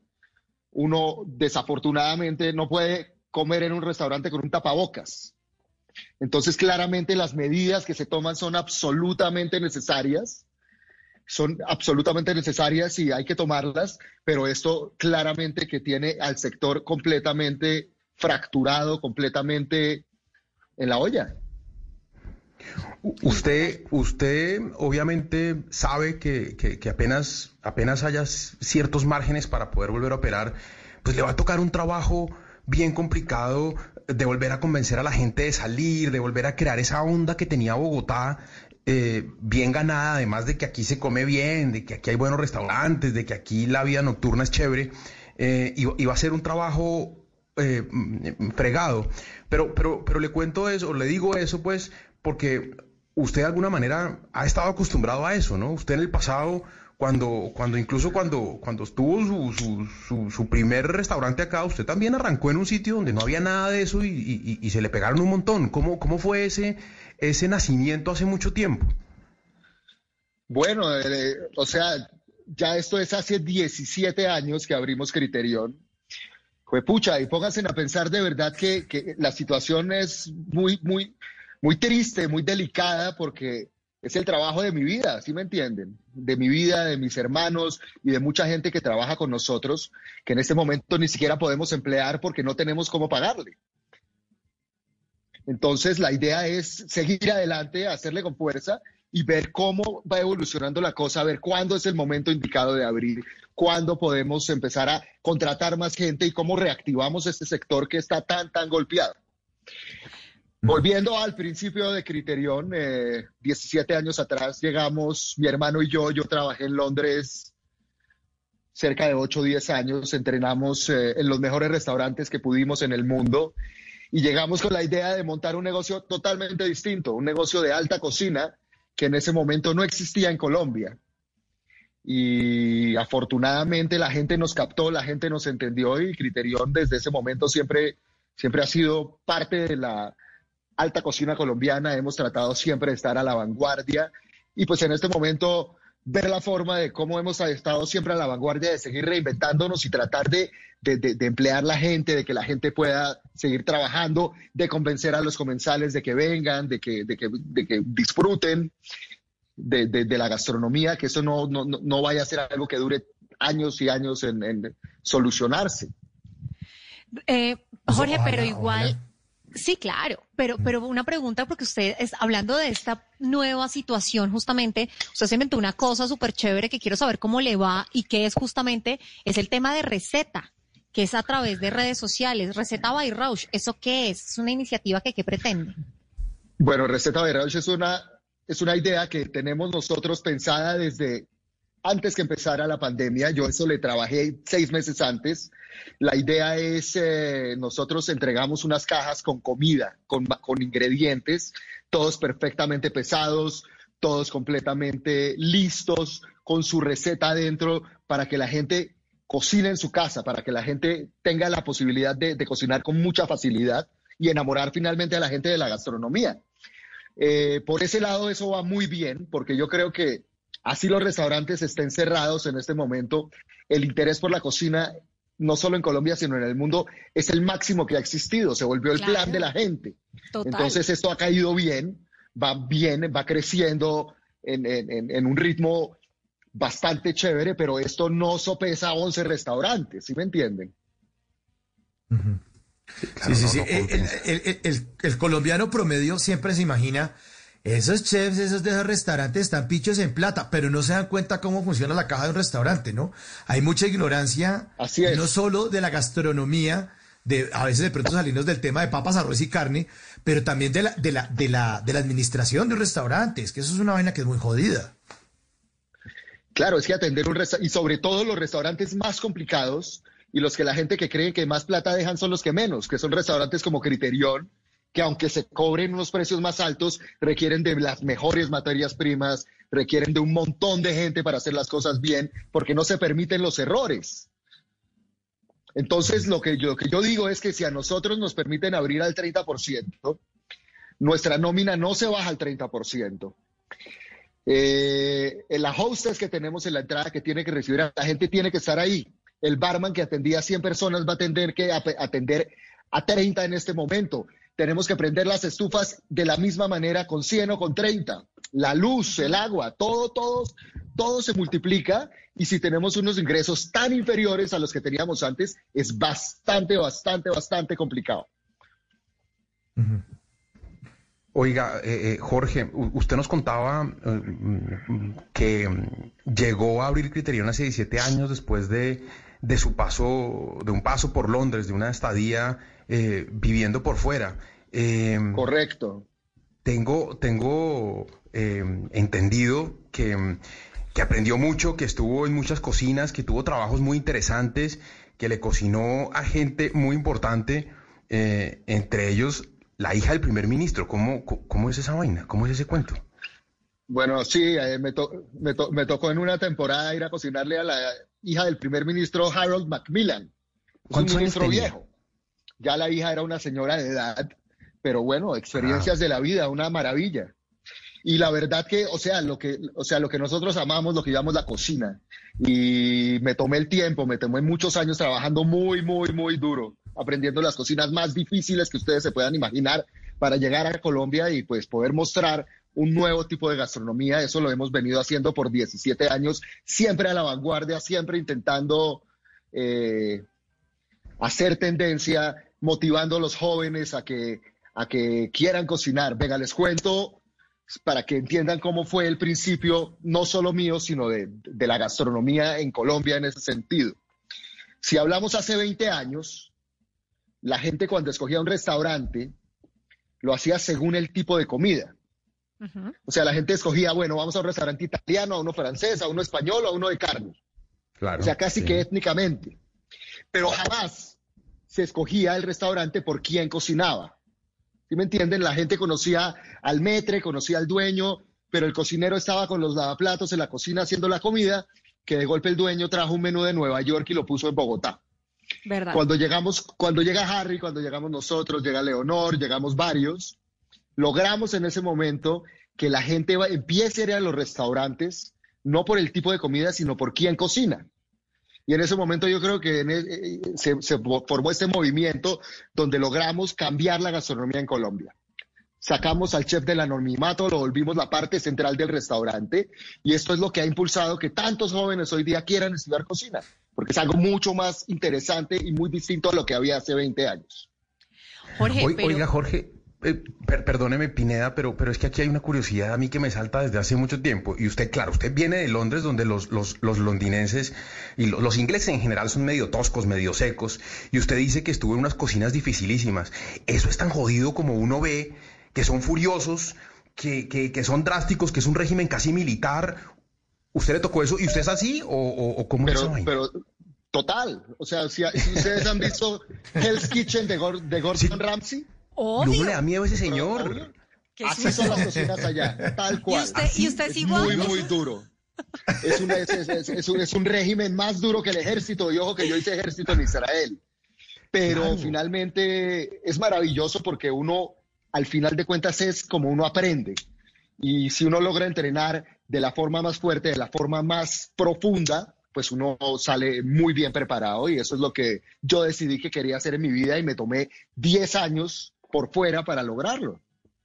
Pero oiga, Jorge, porque sí, es que la vaina de las vaciadas es una cosa que uno dice, bueno, uno se gana un grito de vez en cuando, pero es que a usted lo metieron en un cuarto frío a darle golpes. ¿Fue el jefe o quién fue? Así? El jefe, el jefe, mi jefe que era menor que yo, alguna, alguna embarrada hice y me metió al cuarto frío, apagó la luz y me pegó unos puños. Entonces yo fui donde el chef y le dije, chef, mire lo que me pasó. Este tipo hizo tal y tal y tal y si la próxima lo vuelve a hacer, pues yo le devuelvo. Obvio. Porque ¿qué hago? Y él me dijo, si usted le devuelve, yo lo echo. ¿Qué? Ah, o sea, o sea e, e, eso, eso, es más duro que el puño, porque eso ya se vuelve un tema psicológico y, así funcionaba. O sea, no es que yo condone todo lo que pasaba, pero yo sí me, me, quise tomar el tiempo aprendiendo en los mejores sitios que pude conseguir. Lo hice por muchos años y de ahí viene toda la pasión que yo tengo por la cocina, por todo lo que hacemos. De verdad que lo mío es cocinar y cocinar y cocinar. ¿Y, usted no recuerda de qué magnitud fue la embarrada como para que ahora lo enciendan a puños? o sea, ¿qué, qué haría? o sea, la cambio. O sea, la cambio. ¿O a usted qué le daría ganas de coger a puños a alguien? Nunca lo ha cogido, nunca lo va a hacer que le hicieran qué? ¿Qué diría usted? Se ganó una patada en el paladar este man. No, ya, pero tampoco. Es duro, pero, pero finalmente, finalmente, e-, esa es la presión y a uno le tiene que gustar o no le tiene que gustar.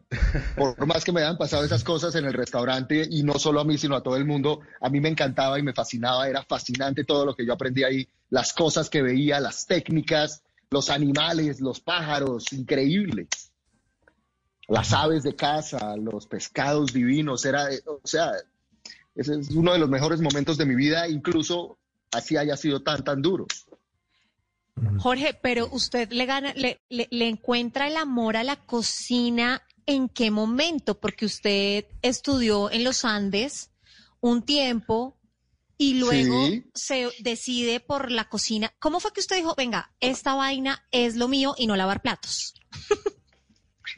Eh, bueno, es correcto. Empecé a estudiar economía acá, me fui a Israel después a terminar y era muy, muy, muy malo.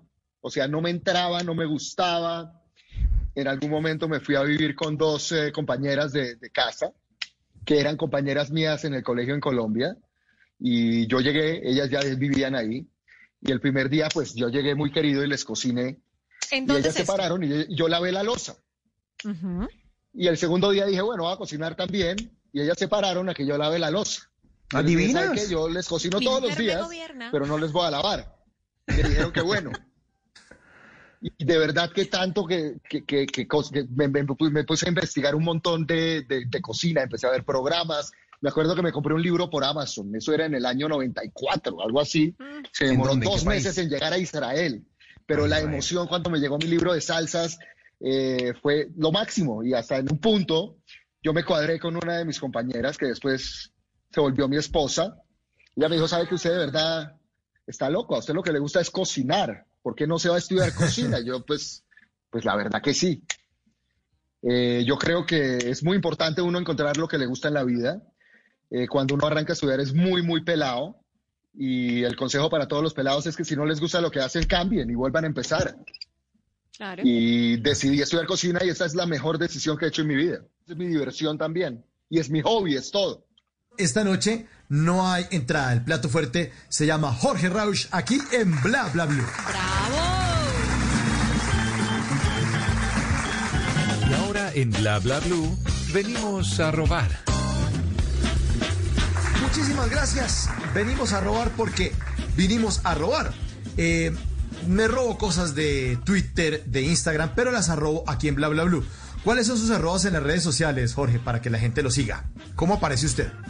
Jorge, eh, Instagram es jorge.rausch. Exacto, sí. Eh, tengo mi, cuenta de Instagram que es bastante chévere.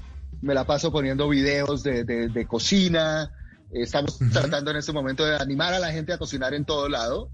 Mi, mi, Facebook es Jorge Rausch y mi Twitter es jorge.rausch.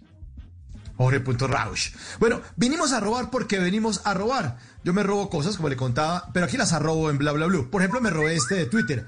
Arroba otra empanada, así se llama la usuaria. Me gusta, me gusta. Se, llama así. Eh, arroba otra empanada. Sí, arroba otra empanada. Puso en Twitter, dice, busco pareja. Soy trabajadora, cocino rico y no soy fea. Bueno, no tan fea. Bueno, soy fea, pero de verdad cocino rico. se está dando de ella solito. Sí. Arroba Química Strong pone este otro diálogo. El diálogo dice así: ¿Cuál es el trabajo de tus sueños? dice: Yo en mis sueños no trabajo. Nada, sí, hay gente que no trabaja. Arroba yo soy latana. Esos nombres están como medio exóticos esta noche. Arroba yo soy latana eh, pone eh, lo siguiente en Twitter, dice, nos sentimos irremediablemente atraídos por los amores imposibles, porque para los posibles hay que tener un coraje enorme. pero trinazo, pero trinazo. Trinazo. Trinazo. Y les tengo este último. Arroba, esa es otra, en su cuenta de Twitter puso un diálogo de una entrevista de trabajo. Y el diálogo dice, ¿qué destacaría de su currículum? Dice que lo copié de internet. Vinimos a robar. porque venimos a robar? Bla bla blue. Conversaciones para gente despierta.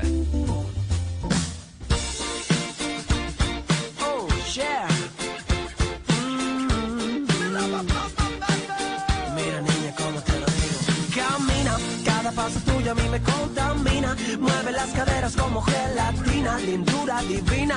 Te comería con pan y mantequilla, candela.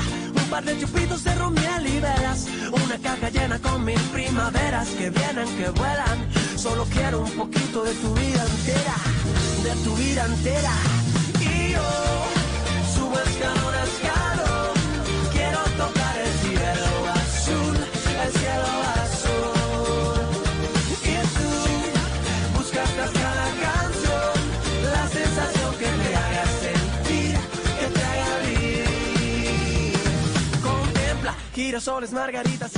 Estamos de Bla Bla Blue Premium, las grandes conversaciones de Bla Bla Blue. Y en esta segunda hora estamos disfrutando de una deliciosa conversación con uno de los grandes chefs de nuestro país. Por cierto, les recuerdo que ustedes pueden escuchar todos los episodios de Bla Bla Blue en la página de bluradio.com.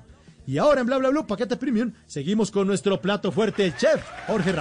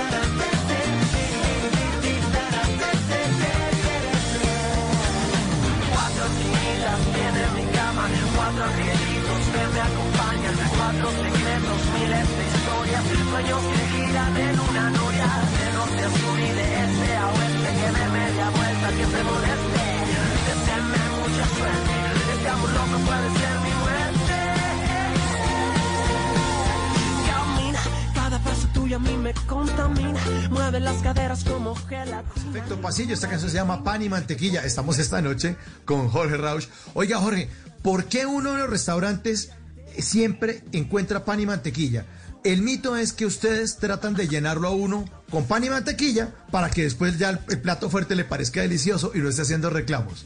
¿Eso es cierto o no? Pues, eh, pues mire que la gente la exige.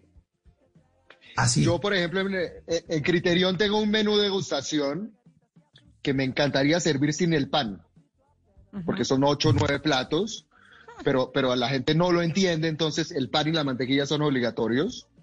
Claramente el pan es eh, el alimento esencial de la vida. Y la gente le encanta y hacemos un pan delicioso. Eh, es una costumbre, así funciona. Bueno, usted se rinde ahí un poco a, lo que, a lo que pide la gente, porque también tiene que hacer eso. Eh, y, en ese sentido le quiero preguntar cómo un tipo como usted, con una cocina tan elaborada, con ese fundamento, con esa historia, con esa, termina con McDonald's. ¿Qué lo lleva a, terminar haciendo esa U? Y, uno, uno, pensaría que un, chef, como usted dice, McDonald's ni por chiras, ni por las papitas voy, que son buenísimas, ni por eso. Buena pregunta. O sea, yo creo que yo creo que la cocina eh, en este momento y en ese momento no, no, puede exigirle a un chef que se quede encerrado en su restaurante. Nosotros tenemos la obligación y el derecho de, de, explorar otras cosas y de democratizar un poco la comida. A mí me ofrecieron lo de McDonald's y al principio lo dudé un poco, pero me puse a investigar otros chefs en el mundo que lo habían hecho y por ahí Ferran Adrià le hacía algunas cosas a Pepsi, ¿por qué no? Lo que hicimos en ese momento nosotros fue agarrar los ingredientes de McDonald's y hacer unas cosas más ricas de las que ellos hacen y aportarle al producto. La verdad que fue un, un proceso súper, súper divertido y del que no me arrepiento ni un minuto. Eso me ayudó mucho después eh, para poder conseguir trabajo con otras marcas, un montón de cosas. De golpe hay gente que dice, oiga, este con McDonald's qué raro, pero las marcas ven a McDonald's como el restaurante más exitoso del mundo, ¿sí me entienden?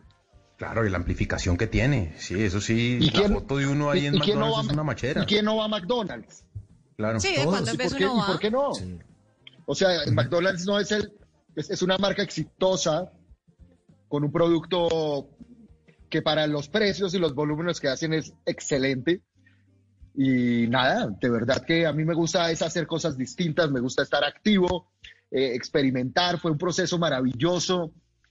Eh, de acuerdo que, perdón, la primera vez que fuimos a hacer las pruebas en McDonald's, eso fue en Usaquén, en el McDonald's de la séptima, bajamos con Bistronomy con todos nuestros nuestras cosas, nuestro mise en nuestras salsas para ponerle a las hamburguesas.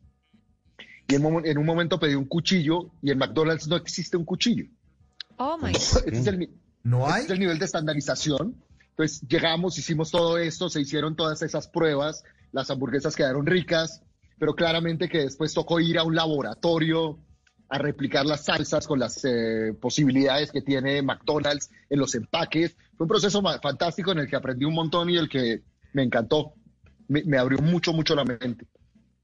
Jorge, pero, pero venga, vamos a, vamos a mirar una cosa porque aquí un oyente me está preguntando, Julio César, usted es Rausch su, o sea, es austriaco, pero no habla alemán, sus abuelos llegaron. Eh, ¿Usted sí sabe hacer masato? ¿Sí sabe hacer las cosas autóctonas de Colombia? Porque una vez le escuché que lo play era lo local. ¿Cómo le va con esa cocina local y qué es lo que usted está, pues, proyectando? Porque muchos oyentes están preguntando si usted sabe. Bueno, a ver, es que ser Raucho, ser eh, Gómez, todos somos de afuera, ¿sí me entienden? Eh, posiblemente ustedes, por lo menos una buena parte de, su mestizaje viene de, Europa también. No, yo soy paniaco, eso tiene que ser de aquí adentro. De... judío, y el de ustedes vendrá de España o del País Vasco. Eh, yo soy nacido en Colombia, soy colombiano, he vivido aquí toda mi vida, soy orgulloso de mi país y conozco muy bien nuestra comida. O sea, a mí no me pueden decir que yo no soy colombiano porque tengo un apellido distinto a los que son más comunes. Eso no, no, no, no lo acepto. Soy 100% colombiano. Claro, pero usted, lo más bueno es que le ha apostado a la comida local. O sea, usted dice, lo play es lo local. O sea, hay unas empanadas de ajiaco, por ejemplo. Pues, pues, mire, pues, un restaurante que se llama local, que hacemos comida colombiana. Y es una comida maravillosa y yo adoro mi país, adoro nuestra cultura, adoro nuestra música y sobre todo adoro nuestra comida. Nosotros tenemos la mejor despensa del mundo posiblemente. Somos el segundo país más biodiverso del planeta. Y eso hay que explotarlo, hay que amarlo, hay que aprenderlo. Las tradiciones, o sea, la comida colombiana es lo máximo. Oiga, Jorge, y cuando usted estaba chiquito, ¿qué comía? ¿Quién era la persona que le hacía su comida? ¿Y qué era lo que le daban que usted, cuando estaba, cuando era premio, qué le daban de comer cuando era chiquito? Pues la verdad me daban de comer lo que yo quisiera, nunca fue premio, lo que sí era un premio es que a mí de chiquito no me, no me interesaba cocinar, pero sí me encantaba comer. Y tuve la fortuna de que mi papá era igual y le gustaban los restaurantes. Íbamos a muchos, muchos restaurantes cuando viajábamos acá en Colombia y yo siempre pedía las vainas más raras. Me encantaba probar cosas distintas, me encantaba la comida. Mi amor de la, por la cocina viene más por, por comer que por cocinar.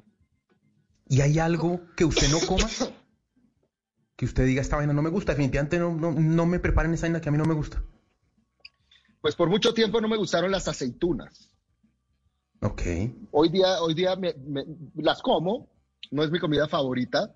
Yo creo que, cada, que cualquier alimento que esté bien preparado es rico. O sea, lo que hay que saberlos preparar. Lo que no es rico son los alimentos mal cocinados. Eso sí, hay comida buena y hay comida mala. No hay ingredientes buenos o ingredientes malos. Jorge, hablando... Mauro. dale, dale, dale. No, pero dale, es que preguntando también, hay una cosa súper interesante hablando de los alimentos preparados bien y mal. Es el tema que usted se metió con la Secretaría de Educación para hacer eh, la alimentación de los colegios públicos de la ciudad. O sea, ¿cómo así? ¿Fueron menú by Rausch los, los alimentos de los colegios públicos? Pues no, pues, pues sí son by al final de cuentas porque los diseñé yo. Eh, eso es algo que yo siempre me había soñado hacer, eh, partiendo por lo que empezó a hacer Jamie Oliver en Inglaterra. y algún día se me presentó la oportunidad de hablar con la secretaria de Educación, que es la ministra hoy día, y le propuse el tema y me lo aceptó. Y la verdad que los logros en eso fueron absolutamente maravillosos. Eh, cambiamos todos los menús por comida más apetitosa, más vistosa. Eso es para más de 200 mil niños. Incluso en el segundo año ya tuve la oportunidad de meterme también en la parte de nutrición. Cómo les bajamos el azúcar, cómo les subimos la proteína, cómo alimentamos muy bien a esos niños. Genial. Porque es que la alimentación es, es tan importante como la educación, pero es más urgente. Un niño que no está bien nutrido es un niño que no desarrolla bien su cerebro. Un niño que no se come la proteína necesaria no puede ser competitivo contra un niño sueco que lo alimentan a las mil maravillas. Entonces el esfuerzo por alimentar bien a los niños, nutritivo y enamorarlos de la comida sana es algo que es clave para que los niños se desarrollen como personas capaces y que el país salga adelante. Es muy, muy importante. Es, es, ese es posiblemente el proyecto más lindo que yo he hecho en mi vida. Jorge, y, y, hablando de niños, eh, ¿tiene usted hijos? ¿Cómo, a, a, a, quién le cocina ya en la cuarentena? ¿Cómo funciona su casa y su hogar? Bueno, yo estoy separado, entonces uh -huh. eh, no le cocino todos los días a mis hijas, pero les cocino los días que las veo. Eh, me la paso es cocinando yo aquí para la gente. Ese se volvió mi reinvención. Ahora yo cocino para empresas, clases magistrales, para marcas, hago Instagram Live todo el día creo que cocino mucho más ahora que antes de la pandemia. Lo que me tiene feliz de la vida, la verdad. Oiga, me la paso cocinando ese, todo el día, todo el día. En ese camino de andar cocinando y que usted está metido juicioso con Instagram, que tiene un canal de YouTube que le está funcionando bien, con sus recetas y tal. Eh, y, y, cuéntenos, cuéntenos cuál es el canal para que la gente también sepa que se encuentra ahí. Eh, y, y, ya le hago la pregunta. El canal se llama La Cocina de Jorge Rausch y sacamos recetas todas, todos los miércoles. Claramente eso no, es no son recetas de alta cocina, son recetas clásicas, son recetas deliciosas que la gente puede hacer en su casa. Lo que yo hago en el canal lo hago en el tiempo que, dura la receta, no mucho más que eso. Y la idea es eh, enamorar a la gente de la cocina. Yo, yo es, o sea, a mí me gusta mi restaurante, me gusta atender a la gente, me encanta cocinar ese tipo de comida, pero yo creo que democratizar el tema de la gastronomía, que es algo que ahora es muy importante, es clave. Yo he hecho nueve libros de cocina ya. Oiga, Jorge, porque me nosotros, encanta enseñar. Nosotros los colombianos comemos mal. Es que a nosotros nos la montan que le metemos mucha harina, que toque el ajiaco es un montón de, es de, verdad. de, de, que solo papa, que no sé qué. ¿Comemos mal? Porque comemos rico, pero yo no sé si comemos bien. Pero mal comemos rico, pero comemos supremamente mal eh, comemos supremamente mal porque lo primero es que si el plato no es una montaña de comida no estamos satisfechos. Sí. Yo estoy de acuerdo con eso, digamos. O sea, esa, ese plato, de, esa, esa, montaña de comida es papa y arroz y plátano y un pedazo de carne. No. Y yuca. Entonces, y, yuca, yuca, y plátano y de claro, todo. Tajadas, y lentejas. Claro. Donde mi abuela a uno le podían dar cuatro carbohidratos en un almuerzo. Claro, revueltos. Sí, finalmente, finalmente eso no es sano. Yo creo que uno debe aprender a, transformar esta comida colombiana en algo más sano, una un carbohidrato, una proteína, vegetales, ensalada. Eh, hay cosas que no se pueden cambiar y hay cosas que siempre tendremos que comer porque son deliciosas como una bandeja paisa. Sí, eso sí. Pero no todos los días. Entonces todo está en, Oiga, en, la, periodicidad con que se comen estas cosas y en las cantidades que comemos. Por eso en Masterchef molestamos tanto con el emplatado. Cuando uno emplata el plato y las cosas se ven y no hay una montaña, la cantidad de comida que hay en el plato es perfecta. y, sí, uno, está acostumbrado al coliseo cubierto de comida, ¿no? claro, y huevo frito encima, porque si no, no hacemos nada. Claro. usted va a un hotel todo incluido va al hotel todo incluido y usted sale con el con el carro tancado de comida, eso es un coliseo cubierto. y, el desayuno y sale con un croissant en la jeta porque ya las dos otras manos ya las tiene ocupadas y, unos tres, y, las manzanas ahí. En el bolsillo. Y las manzanas ahí, las manzanas llevan ahí desde hace ocho días, no las ha cogido nadie. Exactamente. Oiga, Jorge, hay, un tema con la comida colombiana o, con, la, con, la, cocina en general, y es que nosotros tenemos en, en, nuestro país eh, abuelas, señoras, que llevan mucho tiempo cocinando y que cocinan muy rico, que, o sea, ¿qué, qué, tanto de la sazón es buena cocina y, o, o no son la misma cosa? Eh, eh, o si son lo mismo. Eh, porque es que hay gente que, sin haber estudiado, sin haberse preparado, tiene una habilidad para que lo que prepara le quede delicioso. Yo. ok. Ah, claro. Bueno. o sea, claramente que, hay, que, que, que la cocina tradicional depende de todas estas señoras que cocinan maravilloso, pero eso en un restaurante no vale. En un restaurante la sazón tiene que ser objetiva, porque hoy sazona uno, mañana sazona otro, entonces yo sí creo que eso se puede aprender. La cantidad de sal, de pimienta, cómo se prueban las cosas en un restaurante para irlas mezclando y juntando para que el plato salga bien sazonado es muy distinto a lo que se hace en la casa. Lo que yo enseño en el programa de, de YouTube, en el canal, es algo mucho más casero, pero en los restaurantes las cosas se prueban muchas veces, se supervisan por el chef, después por el chef, y la única forma es que la gente aprenda realmente a sazonar. Y no es como que a veces a uno le llega un cocinero y le dice, uno está salado. Y él le dice, no, es que me parece que está bien. Eso no existe. Hay una regla y hay un estándar con la sazón, con la sal, con la pimienta, con el picante, con todo, de que, que, que es normal para todas las personas. Unos comen una gotica con menos sal y otros con más. Pero al final de cuentas, si nosotros no logramos estandarizar el sabor de la comida, pues cada día va a ser distinta. Y si alguien va a un restaurante y le encanta un plato y vuelve y el plato sale distinto, la persona no vuelve. Claro. Incluso vuelve, a mí me molesta si el plato sale mejor que la vez anterior. Tiene que salir es igual. igual, exactamente. Mantequilla.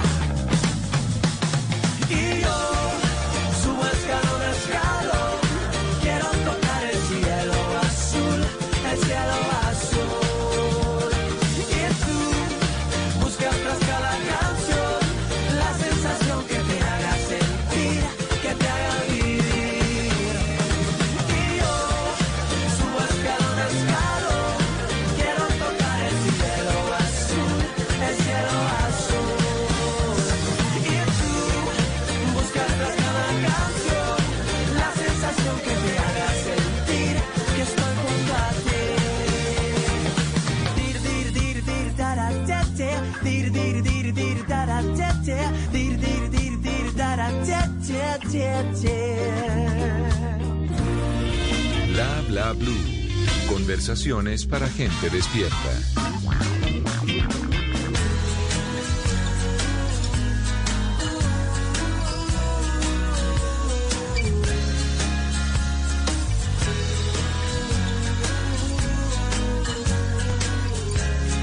Bla bla blue. Conversaciones para gente despierta. Tengo que confesar que a veces no me gusta tu forma de ser. Luego te Estamos en Bla Bla Blue. Esto es Limón y Sal de Julieta Venegas. Y estamos esta noche con Jorge Rausch. Jorge, ¿a qué no hay que echarle limón y sal y qué no se puede servir sin limón y sal? Generalmente el limón y la sal se balancean muy bien. O sea, igual que el limón y el azúcar. O sea, ese es el secreto de, maximizar el sabor. Nosotros tenemos la lengua dividida en cuatro y cada parte de la lengua detecta más un sabor que otro. Entonces, el secreto de la sazón está en saber balancear el dulce, el ácido y el salado. Por algo comemos mango biche con sal, por mm. ejemplo, ¿sí me entienden? Sí, qué locura. claro, para nivelar. Claro, Ese es un ejemplo que yo doy en todas mis clases de cocina. Todo está en el balance del dulce, el ácido y el salado. O sea, a Julieta le falta el, azúcar ahí. ¿En, sus cocinas se puede oír música o no? ¿Está prohibido? En la, hora del servicio está completamente prohibido. Cuando llegan los muchachos en la mañana a hacer su mise en place, las preparaciones para la hora del servicio, yo sí los dejo oír música a un nivel razonable y a la hora del servicio todo el mundo concentrado, todo el mundo listo, todo el mundo a correr. Esteban debe ser furioso. Sí, yo no podría trabajar en la cocina de Jorge Rausch porque a mí me da la sazón es la música. Jorge, venga, y hablando, hablando de todo esto del balance. Yo no soy juicioso, yo soy estricto, es distinto. Y, yo creo que eso es algo que, hay que entender y es algo que es importante. Porque al final de, de cuentas, lo único que deja uno en la vida es la gente a la que le enseñó. Y enseñar cocina no es fácil, se hace con todo el cariño y tenemos muchos muchachos que han salido de, nuestros restaurantes que son muy exitosos hoy día y eso no se logra eh, a punta de musiquita ni de relax, eso se, logra a punta de trabajo, de exigencia y de, Disciplina. enseñarlos a amar la profesión, a amar la comida, la cocina. Entonces a mí no me, no me da pena ser estricto. Yo, yo de verdad lo hago primero porque se requiere en el negocio y segundo porque la gente que realmente quiere aprender lo va a lograr conmigo. Además usted no lava cuando va ensuciando, Pineda, ese y eso le emberraca. cuchara que va untando, cuchara que va lavando y va secando. Un reguero, pero venga, Jorge, lo hemos visto que es así de estricto en Masterchef. Usted ha pasado por Masterchef normal, por el Celebrity, por el Kids. ¿Con cuál se ha Por el normal, por el de Chile, por el de Ecuador, pero usted es súper estricto y a los participantes les da ñeque ñeque cuando usted va a probar y coge y prueba y esa cara que hace y el plato. sí, me gustó. Pero ¿cómo ha sido esa experiencia? ¿Cuál ha sido el, Masterchef que más disfrutó? O sea, pero, pero hay que entender que primero nunca le damos a los participantes, sino a los platos. Muy bien, buen punto. Y es, hay que entender que Masterchef es un programa de cocina. Por ejemplo, si, si ustedes están viendo un programa de canto, ustedes pueden escuchar la canción y hacerse una idea perfecta de cómo canta la persona. En un programa de cocina, nosotros tenemos que explicar perfectamente cómo está el plato para que la gente entienda. Entonces, si, no lo hacemos en la forma adecuada, con los puntos claros, la gente no entiende el programa. Claro, y eso lo obliga a ser minucioso y, drástico con eso. Claro, Jorge. y drástico. Claro. Eh, eh, en, medio, en medio de este, de este lío en el que estamos y que usted sufre, hay un montón de gente que también está sufriendo por la crisis, que perdió sus trabajos y que ha encontrado en sus hobbies y en sus habilidades, eh, digamos, paralelas, unas fuentes de ingresos.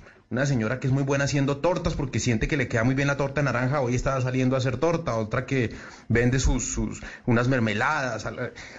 Usted es un tipo que sabe de cocina y que además sabe de los negocios. Esa gente que hoy, en medio de este lío, está tratando de, vender su, su pedacito de, habilidad de comida chiquitico, ¿qué les dice? Un consejo para esa gente que hoy dice, bueno, mientras tanto... Nada, yo, yo pienso que en ese momento hay tanta incertidumbre y uno, la gente no sabe cuándo va a poder tener de vuelta su trabajo y todo. Y yo creo que hay que esforzarse y tratar tratar de, innovar, de hacer cosas nuevas, hacerlas pequeñas y seguir tratando si no funcionan. No solamente porque de ahí puede salir una gran idea, sino porque si no hacemos nada, si no trabajamos, si nos quedamos en la casa, nos enloquecemos. Entonces, tratar y tratar, tratando de no perder. Este no es un momento que uno se pueda dar el lujo de perder ahí tiene. Total, total. Jorge, yo le quiero hacer una pregunta así súper, súper rápida, eh, porque ya el tiempo se nos está acabando. pero es un tema que usted le metió mucho cañeñe y es el tema del pez león. Ese pez león a, a la que la gente le tenía miedo de comer porque lo confundía y que es un gran depredador. ¿Usted sigue con ese tema? Claro, por supuesto. Eh, este es un tema maravilloso, la verdad, que, que me apareció. y me apareció, yo tenía un restaurante en Panamá en un hotel, que el hotel se acabó, entonces se tocó cerrar. Pero llegó un día un, un man, un, un- un comensal y me dijo que me iba a traer un pez león, que era un pez, que era una plaga, que, que era delicioso. El tipo nunca me lo trajo, yo me devolví a Bogotá, pero me quedó sonando y me puse a investigar un poquito. Eh, después de eso me pidieron hacer una cena para la Junta Directiva de Conservación Internacional, que era la viuda de Steve Jobs, el dueño de Intel, Harrison Ford, una gente, mejor dicho, y yo me puse a pensar, yo cómo sorprendo a estos tipos. Entonces, hablando con el director de conservación, decidimos que, ¿por qué no probamos el pez león? Me mandaron uno a Bogotá y me encantó. Les dimos pez león, no les contamos, sino hasta después de comer, y fue una sensación. Entonces decidimos ahí en ese momento que ahí había un cuento que podíamos hacer, una idea ecológica maravillosa, donde yo realmente podía ayudar. O sea, yo no estaba pensando ir a- en ir a salvar las ballenas, porque yo no sé nada de ballenas. Pero siendo este pez una plaga, siendo delicioso, pues es una paradoja. Terminemos la plaga y ayudamos al medio ambiente. No lo ¿Qué es lo que hacemos los humanos? Acabar con todo lo que tenemos por delante. Entonces esa es la idea. Y la campaña fue supremamente exitosa y aún sigue. Sacamos un libro, hicimos una campaña de publicidad con una agencia, nos ganamos dos leones en Cannes. Eh, eso fue muy, muy, muy divertido y muy Dos gratificante, la verdad. ¿Y, y- y- y- y se logró reducir la presencia del pez en, en- en las costas donde lo sacaban? En los sitios donde se pesca, se reduce la cantidad. El problema es que, el problema es que cuando se va reduciendo hay muchos más arrecifes que los que no se ha hecho. Entonces no es tan fácil, pero por un lado sí se ayuda y por el otro lado le enseñamos a la gente a pensar un poco en, la realidad, en el medio ambiente, en el planeta. Eso es más importante que todo, que la gente aprenda a respetar la tierra. De acuerdo, de acuerdo. Bueno, ya para, para finalizar, Jorge, quisiera que usted, eh, que es un gran chef, le- les dé una razón a cada uno de nuestros oyentes para que mañana se levanten a cocinar, a enfrentarse, a preparar un plato. ¿Cuál es esa bella razón para, para cada uno de ellos? Pues, pues yo creo que todo, a todo el mundo le está tocando cocinar. Y si vamos a cocinar tres veces al día, pues hagámoslo más rico, hagámoslo con cariño, aprendamos un poco, hagámoslo en familia, juntémonos todos alrededor de la cocina, de la mesa, que eso une a la familia y en este momento que la gente está tan desesperada en sus casas, yo me imagino que cada uno anda encerrado en su cuarto, pues hacer actividades lindas como cocinar es algo que, que- despeja la mente y, que ayuda mucho en esos momentos. Entonces, a cocinar rico, a estudiar, a hacerlo bien, a comer fresco, no tanto domicilio, eh, tratar de salir de esta pandemia con los mismos kilos que entramos. Yo me he mantenido en mis 17 kilos que me había bajado, no me he engordado, pero si se la pasa uno comiendo pizza y hamburguesa es grave. Entonces, por salud, por eh, unión familiar y por eh, diversión. Oye, Pani. No, y esos 17 los tengo yo. Esos 17 los tengo yo. Esos que soltó Jorge. Bueno, Jorge, muchísimas gracias por habernos acompañado esta No, noche aquí en. Bla Bla Blue. Maravilloso. Le mandamos un abrazo. pasé, la verdad. Nosotros también, nosotros también. Y le tengo de plato fuerte esta canción, ya para despedirnos, de, de, de postre mejor. Le tengo esta canción de Profetas que se llama Chocolate, dedicada a Jorge Rausch. Muchas gracias Muchas por acompañarnos gracias. y siempre bienvenido a Bla Bla señor.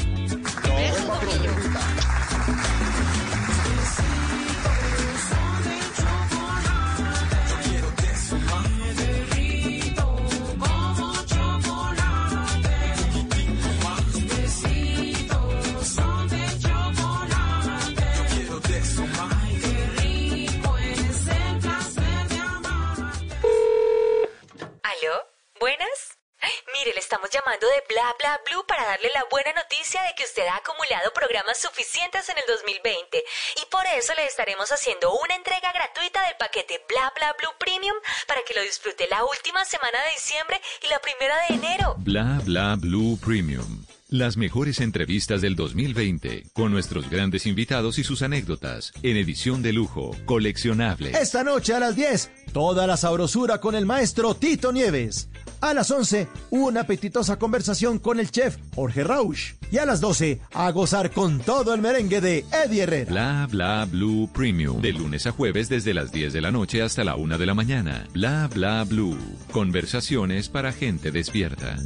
Fedesoft. La entidad gremial de la industria de software y tecnologías informáticas relacionadas reconoce a Blue 4.0 con el premio Ingenio 2020. En atención a la celebración de los premios Ingenio 2020, desde FedeSoft queremos hacer un especial reconocimiento al programa Blue 4.0 de Blue Radio por ser el ganador de la categoría Reconocimientos, imprescindible apoyo y promoción a la industria de software nacional. Expresamos nuestra gratitud por su importante labor como medio de comunicación en el que se han distinguido por su profesionalismo, constancia y calidad al presentar un excelente servicio a los colombianos. A Blue 4.0 de Blue Radio, felicitaciones. Tecnología, innovación, emprendimiento y economía digital en Blue 4.0.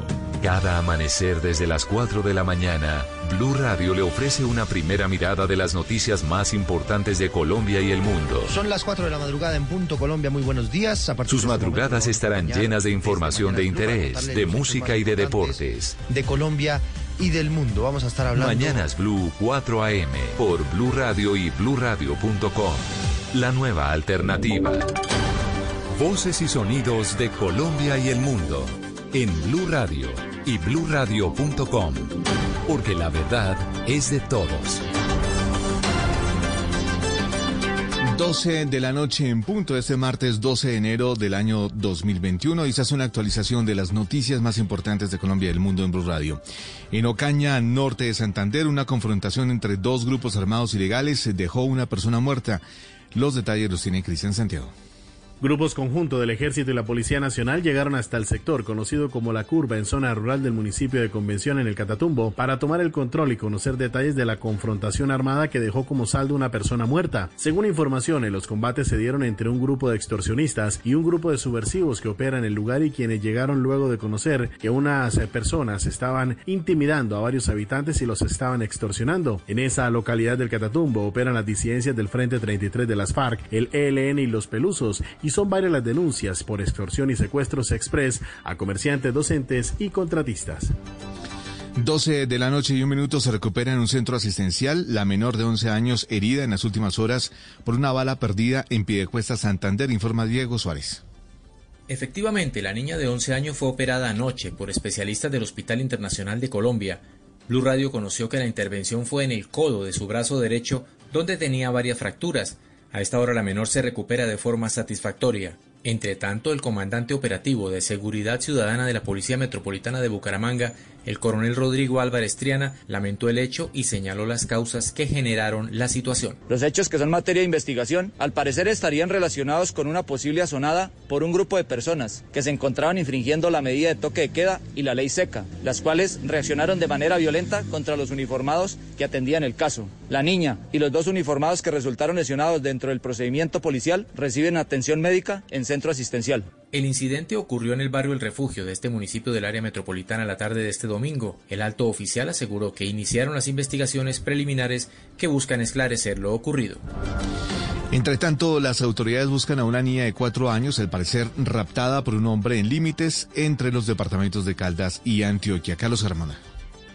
La niña de cuatro años, María Ángel Molina Tangarife, está desaparecida desde el mediodía del domingo, luego de ser raptada junto a su hermanita de apenas un año en el municipio de Aguadas, en Caldas, luego que un hombre al parecer atacara con arma blanca a la madre de las niñas y se las llevara. Horas después del ataque, el hombre fue capturado por la policía en Abejorral, Antioquia, mientras caminaba con la menor de un año en sus brazos. Al ser interrogado, el hombre dijo que a la otra niña de cuatro años la la había lanzado al río Arma. Jenny González, tía de las menores, confirmó que hace pocos minutos fue encontrada la ropa de la menor en el río. No se sabe nada, solamente se sabe que salió con la mamá y la mamá la le hirieron, la golpearon y ya no se sabe más nada. Pero en este momento las autoridades están allá en el plan del oro por allá con las y todo buscando a la niña. La madre de las niñas permanece con heridas por arma blanca y es atendida en Aguadas. A esta hora avanza un fuerte operativo de búsqueda en el río para encontrar el cuerpo de la menor. 12 de la noche y 4 minutos, Estados Unidos volvió a incluir a Cuba en la lista negra de estados eh, patrocinadores del terrorismo, de la cual había sido retirada por Barack Obama en el año 2015. Lady Esprilla. El anuncio lo dio Mike Pompeo, secretario de Estado de los Estados Unidos, a través de un comunicado que dice, con esta medida volveremos a responsabilizar al gobierno de Cuba y enviaremos un mensaje claro. El régimen de Castro debe poner fin a su apoyo al terrorismo internacional y a la subversión de la justicia estadounidense. Esto dice el comunicado. Por su parte, el canciller de Cuba, Bruno Rodríguez, condenó el hecho con un mensaje en su cuenta de Twitter. Abro comillas. Condenamos la hipócrita y cínica calificación de Cuba como Estado del terrorismo anunciada por Estados Unidos. El oportunismo político de esta acción es reconocido por todo el que tenga una preocupación honesta ante el flagelo del terrorismo y sus víctimas. Recordemos que Cuba ya había sido retirada de esta lista negra en el 2015 en el gobierno de Barack Obama.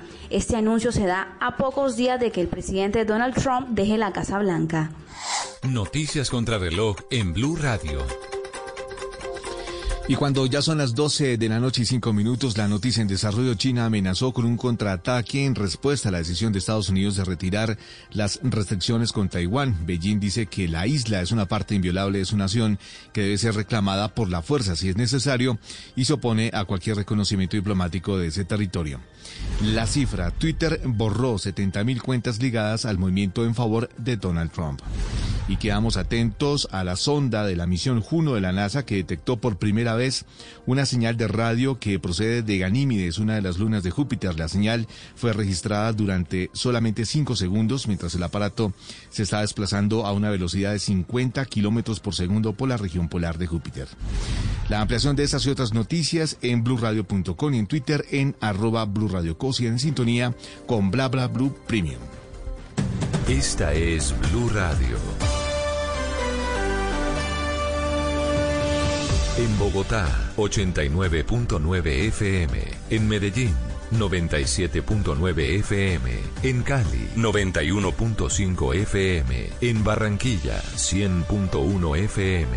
En Cartagena, 1090 AM, en Bucaramanga 960 AM, en Pereira y el norte del Valle 89.2 FM, en Tunja 103.1 FM, en Villavicencio 96.3 FM, en Armenia 89.2 FM, en norte de Santander 97.7 FM, en Neiva 103.1 FM y en Córdoba 96. FM. También en bluradio.com. En Facebook, Blue Radio Colombia. A través de Twitter en arroba Blue Co. Y en la señal de TDT.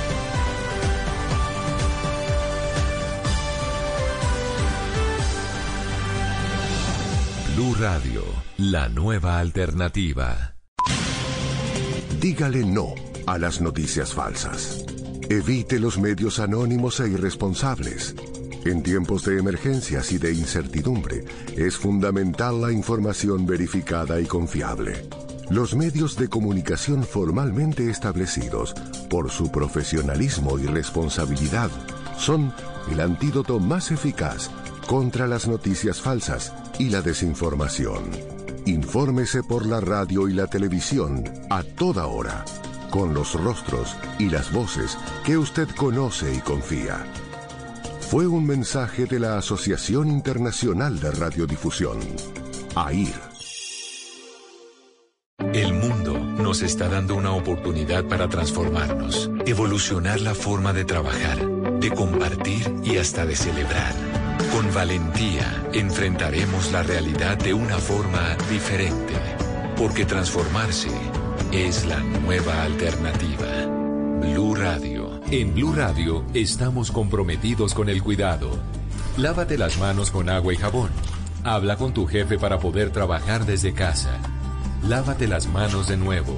Ayuda a tus hijos con las actividades académicas. Crea rutinas de actividades para aprovechar los días. Evita tocar tu cara y vuelve a lavarte las manos. En lo posible, quédate en casa. Así te cuidas y cuidas a los demás. Numeral Yo me cuido, yo te cuido. Blue Radio, la nueva alternativa. Cada amanecer desde las 4 de la mañana, Blue Radio le ofrece una primera mirada de las noticias más importantes de Colombia y el mundo. Son las 4 de la madrugada en punto Colombia. Muy buenos días. Sus madrugadas estarán llenas de información de interés, de música y de deportes. De Colombia y del mundo. Vamos a estar hablando. Mañanas Blue 4 AM por Blue Radio y bluradio.com. La nueva alternativa. Estoy 100% Descargue Blue App. Nuevo diseño. Una app más eficiente y liviana. Notificaciones con información de última hora. Podcast, programación de Blue Radio y todas las señales nacionales Blue en vivo donde y cuando quiera. Descárguela en Google Play y App Store. En Blue Radio, tiempo para lavarnos las manos.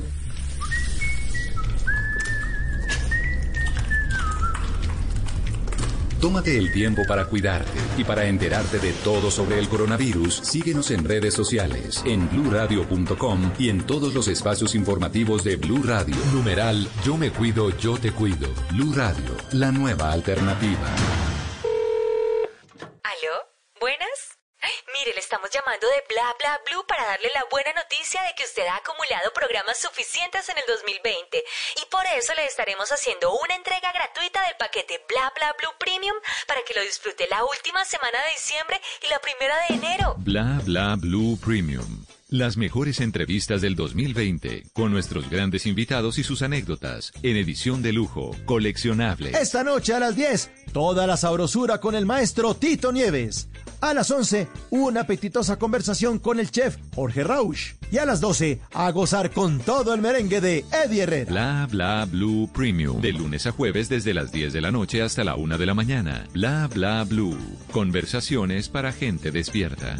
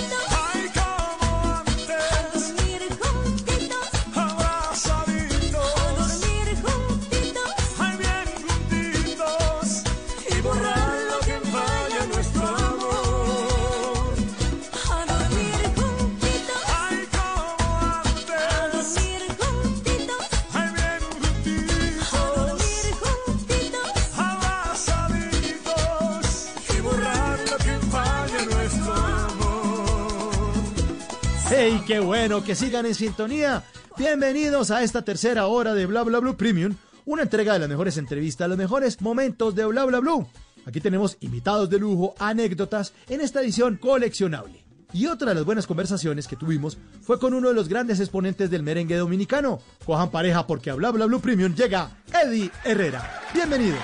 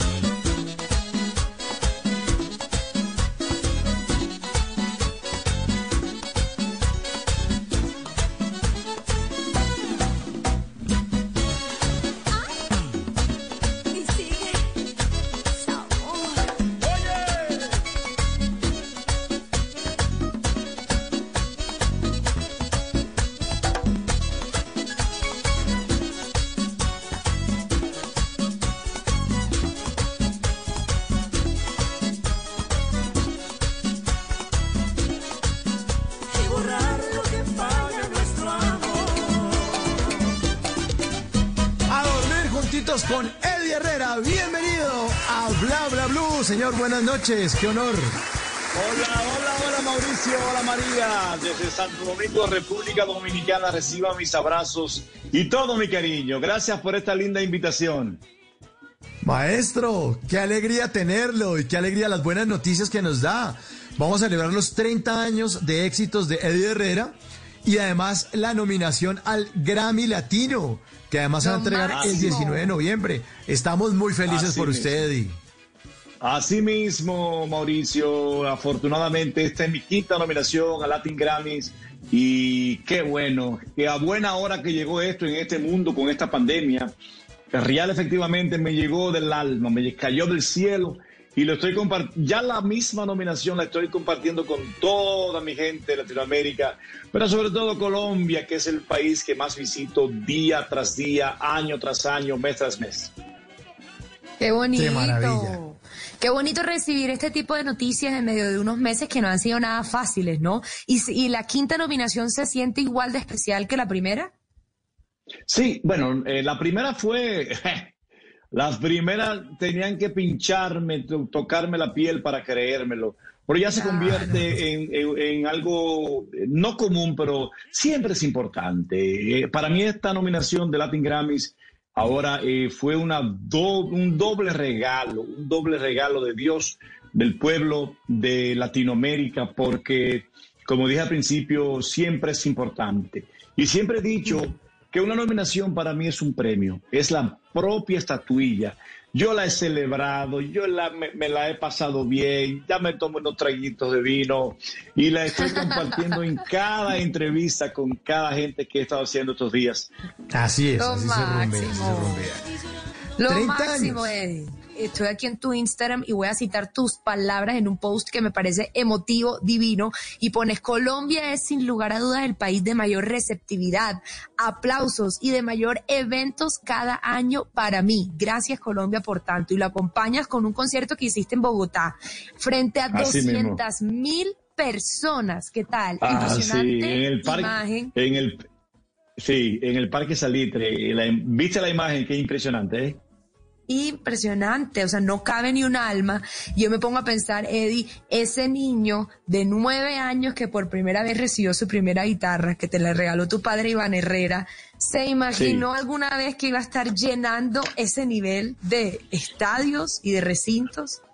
Honestamente, cuando mi papá, que en paz descanse, Iván Herrera, me regaló esa guitarra a los nueve años, eh, María, eh, yo no soñaba de verdad. Yo soñaba sí con ser pelotero profesional de grandes ligas. Y sí pensaba eh, ser arquitecto, que hice tres años de la carrera. Eh, pero la música era como lo que más yo hacía de hobby. Y mira, todo se convirtió, se switchó, se, se- se cambió.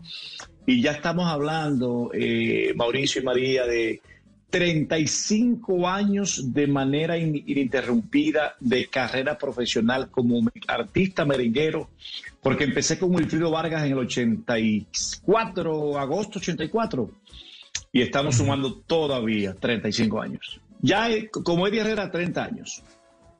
¿Y cómo pasó de, de- de- de querer ser un pelotero o un jugador de béisbol a la música? ¿En qué, qué momento se conectó y empezó a darse cuenta usted de que, que podía hacer de esto una carrera profesional, una carrera mucho más grande de lo que tenía pensado desde el principio cuando era niño? Sí, mira, eh, cuando la guitarra que me regaló mi padre a los nueve años, yo no fue que empecé en ese momento a cantar. Yo estoy cantando, eh, cantaba bonito desde los 6, 7 años. Y fue, y entonces yo como ya estaba ahí animadito, animadito, estudiando, por supuesto, siempre. Mi papá entonces, como regalo de cumpleaños, me dio ese detalle, ese detallazo a la guitarra. Me, contrató un profesor de, música, guitarrista, aprendí los tonos básicos de la guitarra y empecé a dar vueltas en el barrio con los amigos, serenatas, serenatas, serenatas. Pero el béisbol también, eh, Mauricio, lo comencé desde los 6, 7 años también. Pero el béisbol sí. Eh, eh, a mí me encantaba la música y el canto. El béisbol sí. Eh, yo como que quería ser pelotero de grandes ligas. Eh, y, la arquitectura me iba muy bien también. Fue cuando participé finalmente en un festival a los 17 años. Y en este festival gané primer lugar, un festival de la voz, que era muy común en esos tiempos. Que, y ya a los 19 años empecé a hacer televisión nacional en República Dominicana. Y fue cuando Wilfrido Vargas me vio en televisión. Se acercó a mí, me llamó. Dejé el béisbol, dejé la arquitectura. Mi mamá me No, pero quería matar. Y míralo ahí. De eso hace 35 años. Que, pero qué tal, hoy se puede decir que buena decisión. Definitivamente, sí. No me arrepiento por qué nada. buena. Para nada, para nada. Eddie, y cuando Wilfrido te vio cantando, cuando estuviste participando en ese concurso a los 17 años, ¿qué género cantabas? Porque ahorita uno piensa en ti, uno piensa en merengue, bachata, esta música que es así toda rica y deliciosa Nada. para bailar, pero en ese momento, ¿qué era? Nada de merengue, María, nada. Yo no cantaba, o sea, yo nunca pensé ser cantante eh, ni corista, que fue lo que empecé a hacer con Wilfrido eh, de merengue. Yo era el cantante de, de baladas, cantaba canciones de José, José José en aquellos tiempos, de José Luis el Puma, de, de Javier Solís, sobre todo, rancheras, y cantaba canciones de Nino Bravo. Era, yo era el romántico, romántico. Y cuando. Wilfrido Vargas se me acercó para cantar con él, para ser uno de sus cantantes, a mí me chocó mucho porque yo nunca había cantado merengue. Y le dije a Wilfrido, Wilfrido, yo no sé, yo no sé, nunca he cantado merengue. ¿Y sabe cómo me dijo? Así como ustedes saben que él habla. Eddie, no te preocupes, papi, que tú vas a ponerte conmigo muy pronto. y me metió, me metió ahí y ya el resto ustedes lo saben.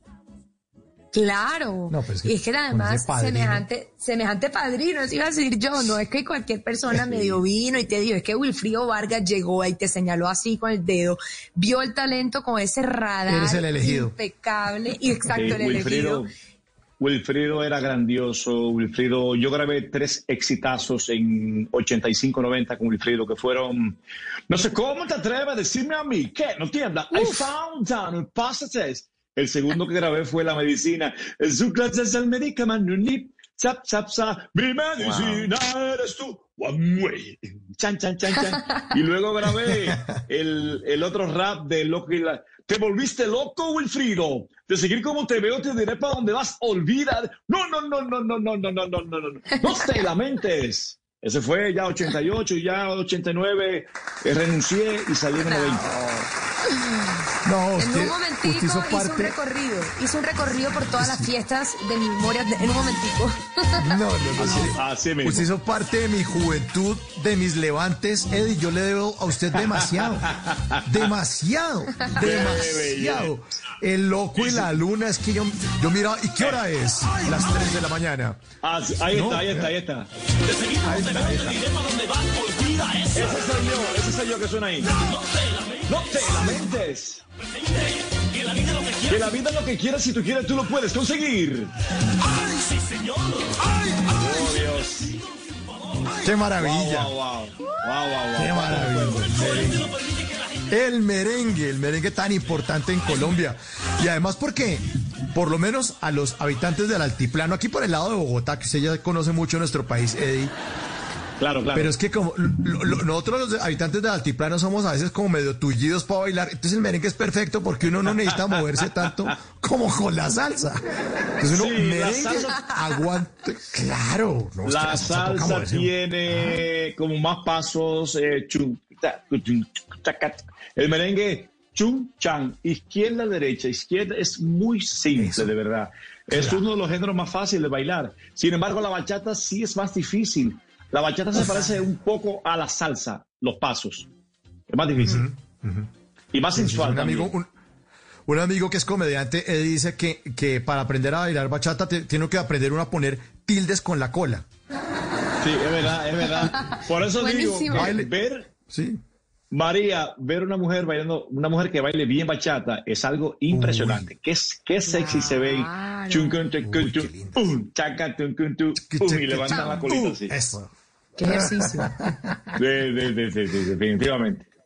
Wilfrido, no, lo máximo, lo máximo de esta manera como de haberte terminado de enamorar de la música porque era algo que innato, era innato en ti, pero fue a través de esta experiencia, pero una experiencia que como dijiste tú, luego se volvió independiente, casi fue como se llamó tu primer disco de Herrera Independiente, y ahí cómo Así fue mismo. enfrentarte solito a este monstruo de la industria musical, cómo, cómo fue seguir por buen camino, porque hay mucha gente que en ese salto se queda porque no es nada fácil, pero tú 30 años después y aquí Sí, mira, eh, María, gran pregunta porque te comento que no fue nada fácil.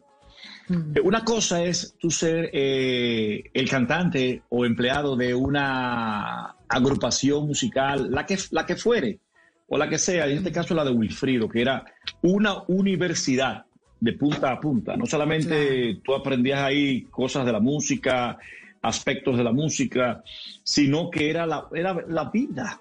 Entonces, ah, que mucho éxito, que en Colombia, que en Venezuela, que Perú, Ecuador, Latinoamérica, Europa, el mundo. La gente me tenía un apoyo tan especial, María. Era una locura. Yo era el más joven de Wilfrido, el más alto, el más colochito con el pelo. Hablaba inglés, todo lo demás. Y, ajá, qué lindo todo eso, ¿verdad?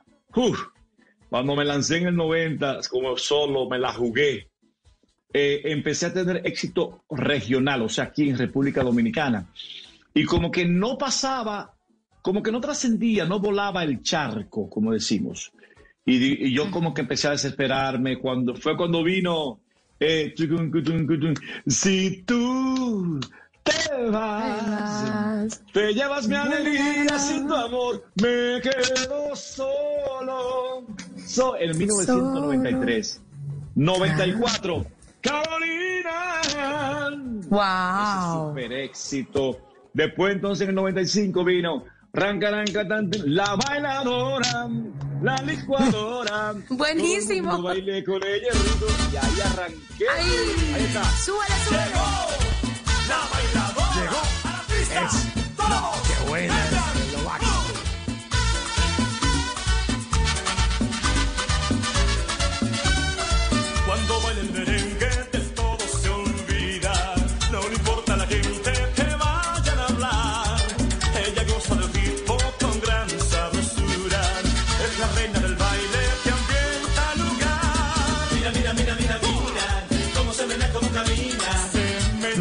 Es mucha canción. Es Ya demasiado. Qué peligro. demasiado buena.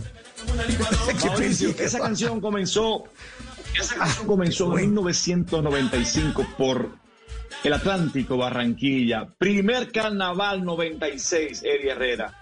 Y ahí me hice dueño de los carnavales de Estado. Uf, y ahí entré a Colombia. No te que cómo no quererlo. ¿Qué tal? Hablando del carnaval de Barranquilla y todo. Eddie, allá en Barranquilla, que es mi tierra, sí te quieren. Tú no te pierdes una fiesta, año tras año y estás y la gente te recibe como si fuera la primera vez. Tú sabes, María, como eres barranquillera, eh, eh, decir a voz de pulmón, rebosado mi alma, mi corazón de agradecimiento, 18 carnavales de Barranquilla llevo en mis, en mis espaldas. ¿18? 18. 8 congos de oro. Eh, seis en primer lugar y dos en segundo lugar. Eh, y y, uf, mil carrozas de la batalla, Sí. del desfile, y diez veces en la Feria de Cali, Manizales, en fin. Dos veces al mes mínimo yo voy a Colombia, Mauricio y María. Y es, y ¿qué, Wow, qué les digo? O sea, Colombia es mi casa. Eddie Herrera ya tiene tarjeta puntos éxito, ya acumula. Definitiva- definitiv- definitivamente, Mauricio, definitivamente. Tengo cédula de, tra- de extranjería, por cierto.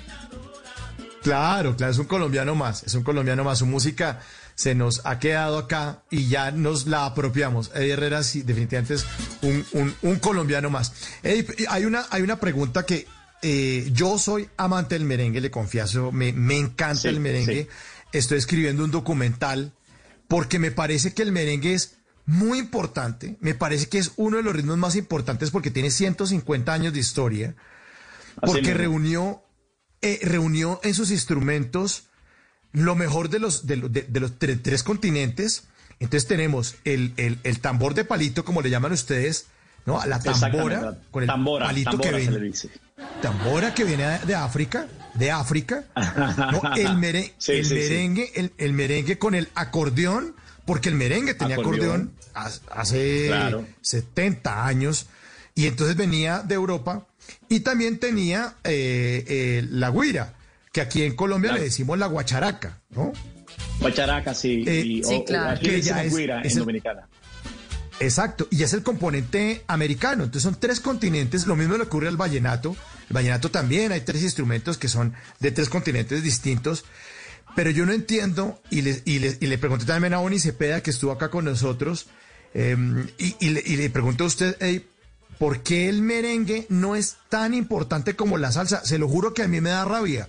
O sea, hay demasiada música. Ustedes son grandes músicos, las letras son espectaculares. Es una historia Déjame- larguísima. Eh, Sí, muy larga. ¿por qué, por qué pasa eso? Déjame decirte o comentarles a todos, eh, María también, eh, antes de que surgiera la gran, la- el inicio de la gran pegada del reggaetón, que empezó con Teco Calderón, luego Daddy Yankee, 99, 2000, 2001 por ahí, y siguieron y los demás, ya saben cómo va, cómo va, qué bueno, qué, qué- belleza.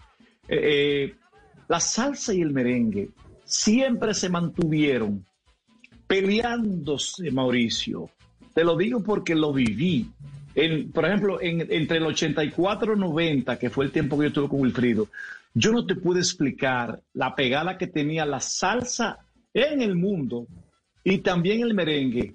¿Dónde voló un poquito más la salsa que el merengue? En África y en algunos países asiáti- ah, de- de- asiáticos. Entonces, el merengue sí, pero se- no, el merengue y la salsa se vivían como matando.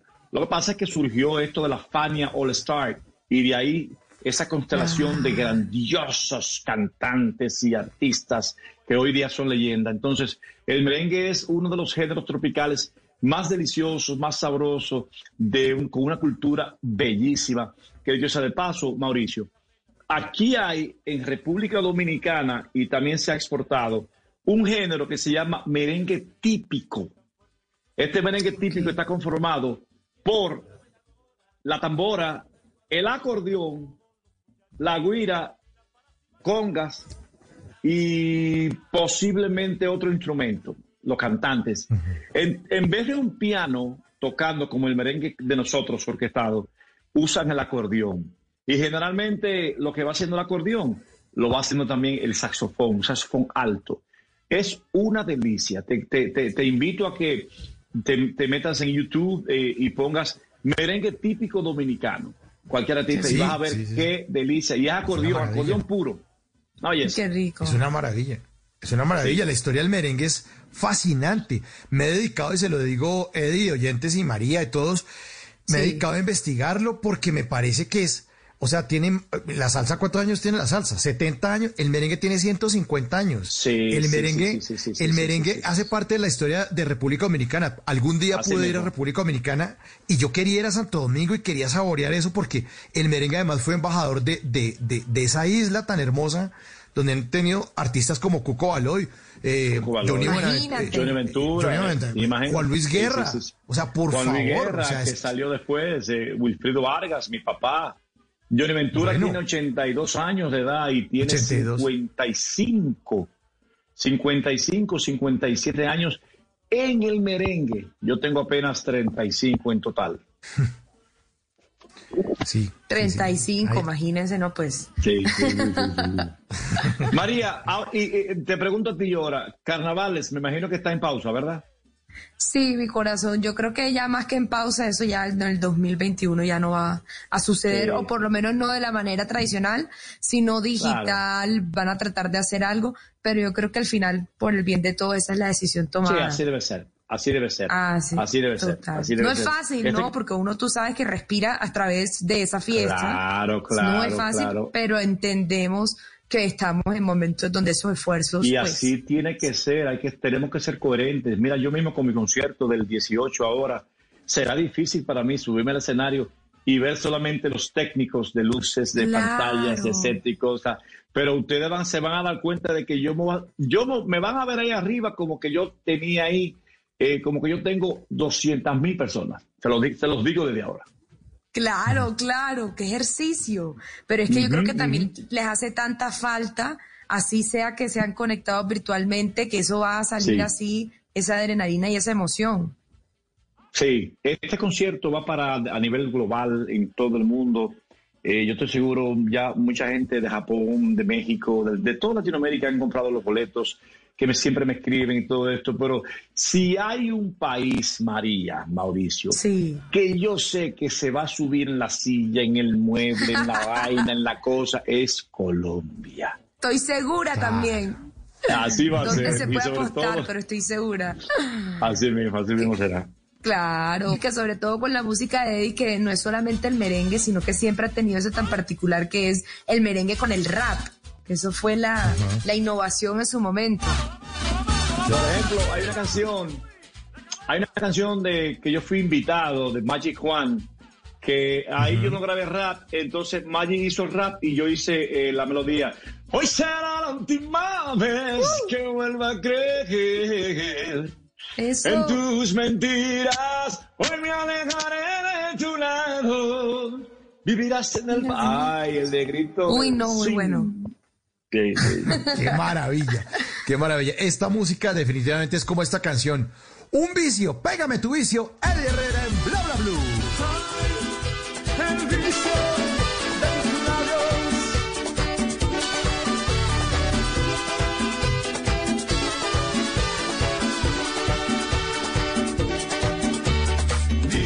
por ahí que el vicio de amarte es malo,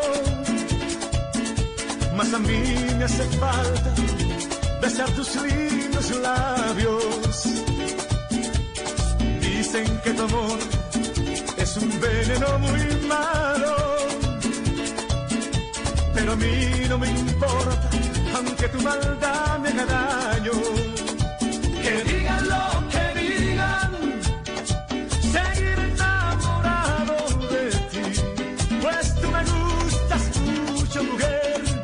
amor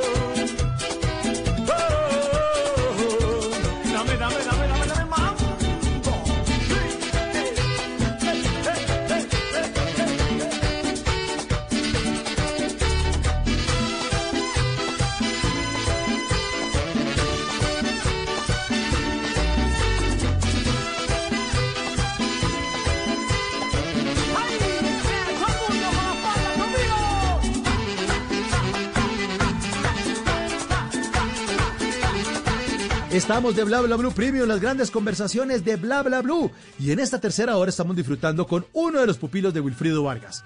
Por cierto, le recuerdo a todos ustedes que pueden escuchar absolutamente todos los capítulos, todos los episodios de Bla Bla Blue en la página de bluradio.com. Seguimos entonces en Bla Bla Blue Premium con Eddie Herrera.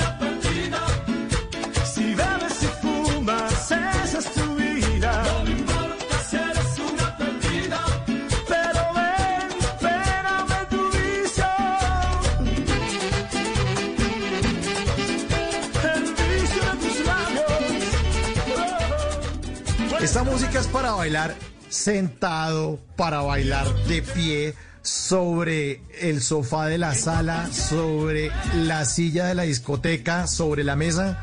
Es increíble, increíble. Yo no soporto el merengue. Es que no puedo quedarme quieto, en serio. No sé qué es lo que tiene el golpe en el merengue. Y yo trataba de descifrarlo, Eddie. ¿Qué es lo que tiene el tatatán, taca, tatatá, tatatatán, taca, tatatá? Mira, ¿Qué- mira, Ah, es. ¿Qué es lo que tiene? Chun, tan, tan, chun, eso es lo que hace la tambora. Cha, cucha, sí. pa, cucha. Y entonces tú eso lo sigues ahí y le metes entonces la tambora. Igual, es, tú buenísimo, esa pura tambora. Congas, Uf. congas y la tambora con eso. Entonces le metes cha, cha, cha, cha, cha, cha, la guira y le metes el bajo haciendo, delicioso. haciendo como el, el trabajo como de un, de un kick un, un bombo de batería. Ese compás ahí. Pero, pero, pero, tazofones. Esa no, musical, eh, María y Mauricio, es eh, 80% eh, arreglo de un servidor. Todo. Total. Ah, wow. Y no, ajena también musical. La pregunta de Mauricio era, ¿cuál es el embrujo? Por favor, díganos bajo qué hechizo nos tienen. Yo no sé. Para que uno yo no, no se sé. pueda quedar sentado. ¿Qué es lo que Yo es? no sé, yo no sé. Mira, eh, yo creo que tiene. eh, el reggaetón tiene algo similar. Porque Mm, el reggaetón sí, sí, está sí. fusionado de soca, de un. En, en Curazao, Francia, le llaman souk y cadence, que es la más, la más suavecita. Eh, soca por los lados de Honduras, de Panamá. Eh, son fusiones. Entonces, el. Es muy parecido al merengue. Lo que pasa es que es más lento, no tiene guira, lo que tiene son tres instrumentos, cuatro instrumentos el reggaetón. El merengue tiene una banda grande, Claro, tres trompetas, es. dos Y eso saxofones, se le siente, total. los cortes. run, dun, yo, yo digo, one, two, three, four, run, chun, chun, chun, chun, chun, chun, chun, chun. En ese corte, la trompeta Se hace, paró todo el mundo. One, two, three, two, run,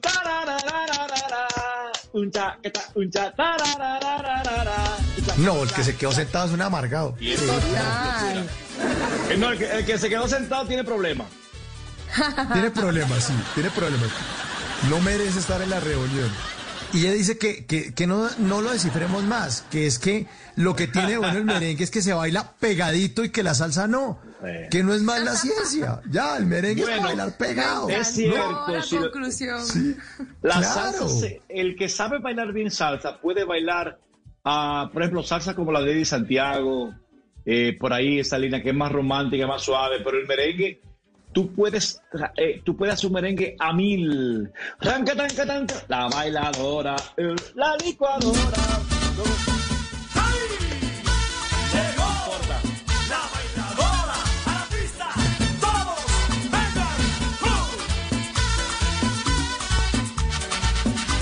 Sí, y por más rápido que sea, uno lo puede bailar. Por más rápido que sea, lo puedes bailar eh, suelto, dándole vueltas a la pareja. Generalmente el hombre que le da la vuelta a las mujeres eh, y se combinan, pero también lo puedes bailar pegado, abrazado. Y no hay problema. No hay problema. No hay problema. En cambio, yo les confieso, soy de los que no puedo comer chicle y bailar salsa al tiempo. No, yo me enredo. No, no puedo. Y si me hablan, me dicen, hola, ¿cómo, Definitivamente no eres mujer, no eres mujer, definitivamente. no, ¿cómo, ¿cómo te llamas? ¿Estudias o trabajas? Yo, no, pa, pa, perdí el paso ahí. Ya, me caí, me enredé. En cambio, el merengue no. Ay, qué maravilla. el merengue, Tú sabes que uno bailando el merengue, ¿no? Sí, eso le pasaba a, a un bajista grandioso amigo mío, Jaime Querol. Él era el bajista que tocaba con Wilfrido Vargas. Eh, él tocando el bajo, chum, chum, chum, cutum, tum. Y Wilfrido le decía algo eh, con el merengue a mil, el merengue ahí en su paso. Y el, el, el hablaba y él decía, eh, oh, ah, uh, eh, no puedo hablar ahora. no podía hablar tocando bajo. Eso era increíble. si Yo, y- yo puedo tocar la guitarra, por ejemplo, y cantar, pero él, él, él, un musicazo, un maestro, no podía tocar bajo y hablar a la vez.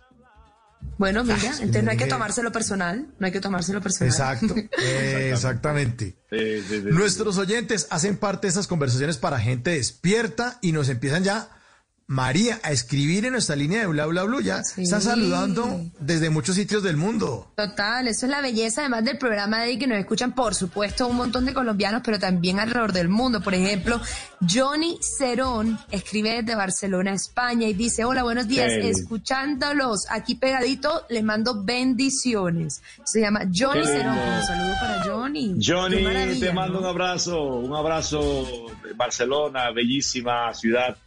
Ya cuando esté esto listo, que aparezca la vacuna, estaremos muy pronto por Barcelona también. Siguen llegando mensajes para saludar a Eddie esta noche. Y dicen, eh, buenas noches, reportando sintonía como todas las noches desde Duitama, Boyacá. Con esa canción de Eddie Herrera, volví con mi esposo después de tres años de estar separados por diferentes razones. Duitama, Entre Duitama. esa y la más relevante, mi trabajo como jefe de enfermera. ¿Qué tal esa belleza de historia que nos cuentan desde Duitama, Boyacá? Y dice, dice, y continúa, gracias Eddie por ayudarme con tu música a recuperar mi matrimonio y mi hogar. Con mi esposo decimos que esa canción es nuestro himno. Dios lo bendiga, Eddie Herrera. La canción Qué es A dormir juntitos. Que Dios te bendiga también a ti, mi vida. Qué belleza. Pero esa, esa no la tienes dentro de tu ota- hoja de vida. Bueno para el, para el béisbol, bueno para la arquitectura, para cantar, pero Cupido y, y Salvador de matrimonios, esa no está. Hay tanta gente. Hay una canción mía que se llama Para siempre te voy a querer. Esa es la canción de todas las bodas del mundo. Uf, cuántas fiestas de boda yo he, he tocado.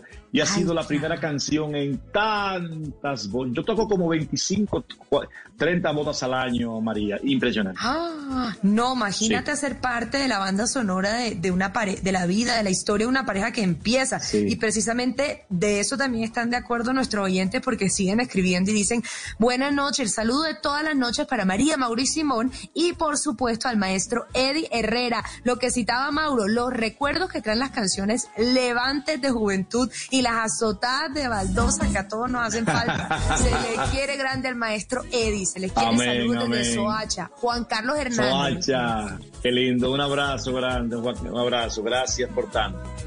Y dicen, y dicen, uff, bla, bla, bla, se fajaron con este invitado tan grande. Saludos de Francesca Ruiz desde Cúcuta. Ay, un oyente fiel. Qué bacano. Pues Ah, sí que nos Cúcuta, fajamos. qué lindo. En Cúcuta siempre voy todos los años, un par de veces, y la verdad que, eh, uf, esta canción que está de fondo, Dormir Juntitos, quiero resaltar antes de que se, se- se escape el tiempo.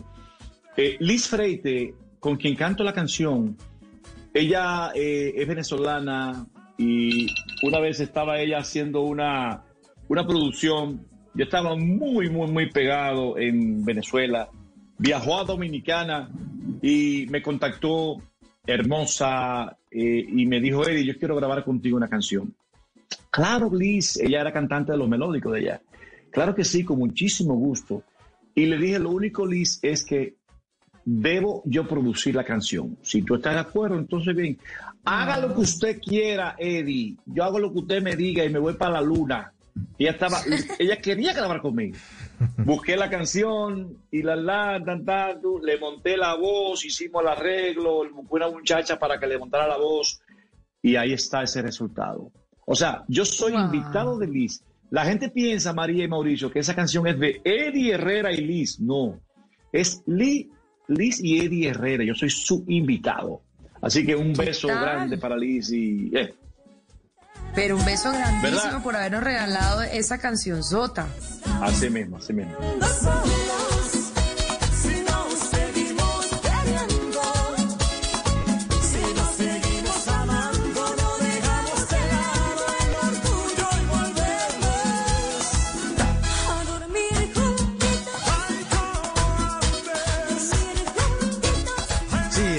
Banda sonora de las parejas que se reconcilian a dormir juntitos como antes. Sí. Que triunfa el amor, que viva el amor y que viva la buena música. Sobre todo la música que se queda en el corazón de tantos colombianos como la de Eddie Herrera, que esta noche está con nosotros aquí en Bla Bla Bla. Eddie, aparte de la pandemia, entonces, Sí. ¿qué, qué, qué hacemos? ¿Qué, ¿Qué proyectos tenemos ya para el año entrante? Pues ya tocó dejar todo para enero, ¿no? ¿Qué vamos a hacer? No, ya hablemos en enero.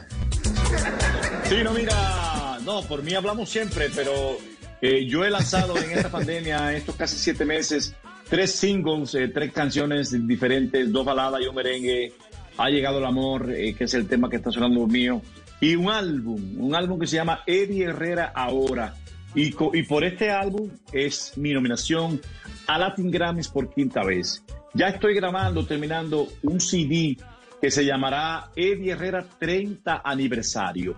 Pero en este 30 aniversario, eh, Mauricio, ustedes van a encontrar 20 super éxitos de siempre de Eddie Herrera, con algunos elementos diferentes. Por ejemplo, Ajena tendrá algunas cosas diferentes, pero la esencia sí.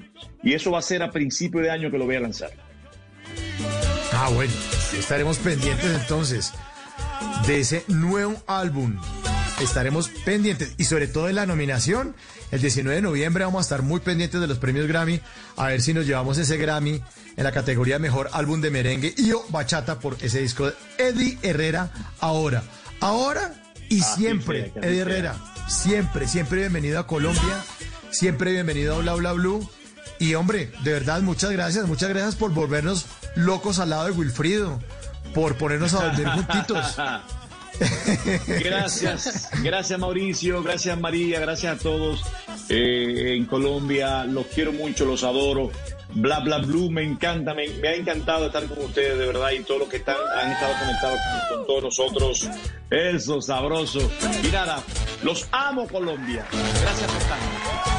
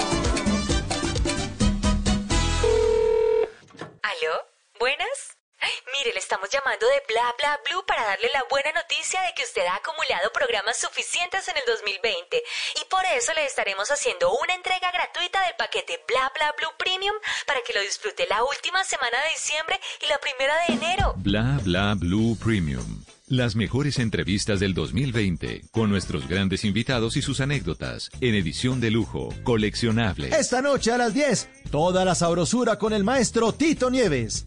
A las 11, una apetitosa conversación con el chef Jorge Rausch. Y a las 12, a gozar con todo el merengue de Eddie Herrera. Bla Bla Blue Premium. De lunes a jueves desde las 10 de la noche hasta la 1 de la mañana. Bla Bla Blue. Conversaciones para gente despierta.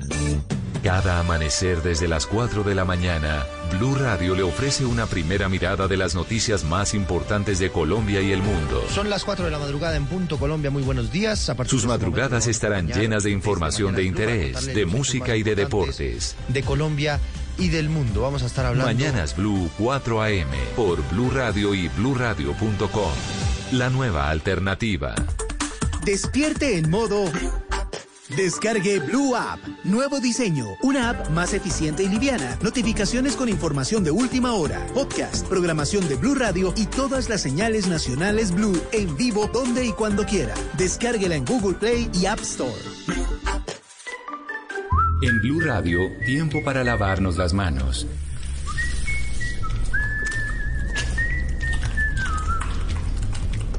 Tómate el tiempo para cuidarte y para enterarte de todo sobre el coronavirus. Síguenos en redes sociales, en bluradio.com y en todos los espacios informativos de Blue Radio. Numeral Yo me cuido, yo te cuido. Blue Radio, la nueva alternativa. Fedesoft. La entidad gremial de la industria de software y tecnologías informáticas relacionadas reconoce a Blue 4.0 con el premio Ingenio 2020. En atención a la celebración de los premios Ingenio 2020, desde FedeSoft queremos hacer un especial reconocimiento al programa Blue 4.0 de Blue Radio, por ser el ganador de la categoría Reconocimientos Especiales, por su imprescindible apoyo y promoción a la industria de software nacional. Expresamos nuestra gratitud por su importante labor como medio de comunicación en el que se han distinguido por su profesionalismo, constancia y calidad al presentar un excelente servicio a los colombianos. A Blue 4.0 de Blue Radio, felicitaciones. Tecnología, innovación, emprendimiento y economía digital en Blue 4.0. Voces y sonidos de Colombia y el mundo en Blue Radio y bluradio.com, porque la verdad es de todos. 12 de la noche y 57 minutos. Esta es una actualización de las noticias más importantes de Colombia y el mundo en Blue Radio. En un centro asistencial de la ciudad de Cúcuta se recupera un uniformado de la policía que fue atacado en medio de un plan pistola en el municipio de Tibú, en la zona del Catatumbo, informa Cristian Santiago. El auxiliar de policía José Daniel Gáfaro Dorante resultó herido luego de ser atacado a bala por dos sujetos que se desplazaban en motocicleta por el casco urbano de Tibú en la zona del Catatumbo. Los motorizados llegaron hasta la estación de policía en donde el uniformado prestaba guardia y lo atacaron en varias oportunidades en un hecho que el coronel Carlos Martínez, comandante de la policía en norte de Santander, calificó como plan pistola. Resultando un policial herido, el cual fue evacuado con el apoyo del Ejército Nacional. Hemos restablecido el orden público y la seguridad y convivencia ciudadana en el municipio a través de acciones operativas de policía y ejército. En Tibú delinquen subversivos del Frente Juan Fernando Porras Martínez del ELN y las disidencias del Frente 33 de las FARC. 12 de la noche y 58 minutos a raíz de la incursión paramilitar que se dio el pasado mes de diciembre en la zona del Catatumbo, norte de Santander, y los recientes combates entre estructuras ilegales, varias familias han salido desplazadas de sus viviendas en la zona rural del municipio de Tibú. Angie Telles. En total son 12 las familias que se han refugiado en una escuela del sector de Lambato, municipio de Tibú, zona del Catatumbo. Corina Durán, alcaldesa de la localidad, confirmó que se están adelantando labores para verificar si hay más personas afectadas y asistir las necesidades. Entre los desplazados hay menores de edad, adultos mayores y migrantes venezolanos. Se desplazaron esta mañana. Estamos ya pues haciendo las verificaciones y pues mañana nos desplazamos hacia la zona para mirar, hacer el de cuántas familias y acudir a las necesidades de ellos. Ellos pues nos informan de que ha sido imposible muchas veces la comunicación y es por eso, porque los grupos ilegales llegan hasta donde ellos están y quitan los, los medios de comunicación. Las organizaciones sociales del Catatumbo también advirtieron que otras 10 veredas de Cúcuta y Tibú permanecen en alerta ante la posibilidad de que ocurran nuevos hechos de violencia. 12 de la noche y 59 minutos después de que el médico del Capitolio de Estados Unidos alertara sobre la presencia de un contagiado durante los disturbios de la semana pasada, una de las congresistas anunció que es positiva para el COVID-19. Lady Esprilla. La legisladora demócrata Bonnie Watson anunció que tiene coronavirus. La congresista se refugió junto a otros legisladores en medio de los disturbios del Capitolio de Estados Unidos que se presentaron la semana pasada. Abro comillas, después de los hechos del miércoles, incluido el refugio con varios colegas que se negaron a usar mascarillas, decidí hacerme una prueba de COVID y he dado positivo, tuiteó Bonnie Watson. Este es el primer caso positivo que se conoce de los legisladores que estuvieron presentes el día de los disturbios en el Capitolio. El médico del Congreso ya había avisado a los legisladores sobre una persona infectada de coronavirus, pero no dio a conocer el nombre. El médico recomendó a los legisladores que estuviesen atentos a posibles síntomas y que se hicieran pruebas de detección de COVID-19 como medida de precaución. Noticias contra reloj en Blue Radio. Y cuando ya es la una de la mañana en punto, la noticia en desarrollo, la FBI advirtió sobre planes de protestas armadas en todos los Estados Unidos contra el resultado de las elecciones. Un documento de la agencia detalló que se están preparando eventos de esa naturaleza en los 50 estados del país entre el 16 y el 20 de enero, el día en que Joe Biden tomará posesión del poder ejecutivo en el país norteamericano. La cifra, Bitcoin cae 19% y enfrenta el mayor desplome diario desde marzo, tras fuertes avances en su cotización por encima de los 32 mil dólares. Y quedamos atentos porque los demócratas presentaron en el Congreso el pedido de juicio político al presidente Donald Trump. La ampliación de esas y otras noticias en blurradio.com y en Twitter en arroba blurradiocosi en sintonía con Blue Música. Esta es Blue Radio. En Bogotá, 89.9 FM. En Medellín, 97.9 FM. En Cali, 91.5 FM. En Barranquilla, 100.1 FM. En Cartagena, 1090 AM. En Bucaramanga, 960 AM. En Pereira y el norte del Valle, 89.2 FM. En Tunja, 103.1 FM. En Villavicencio, 96.3 FM. En Armenia, 89.2 FM. En norte de Santander, 97.7 FM. En Neiva, 103.1 FM. Y en Córdoba, 96.0 FM. También en bluradio.com. En Facebook, Blue Radio Colombia. A través de Twitter en arroba Blue Radio Co. Y en la señal de TDT.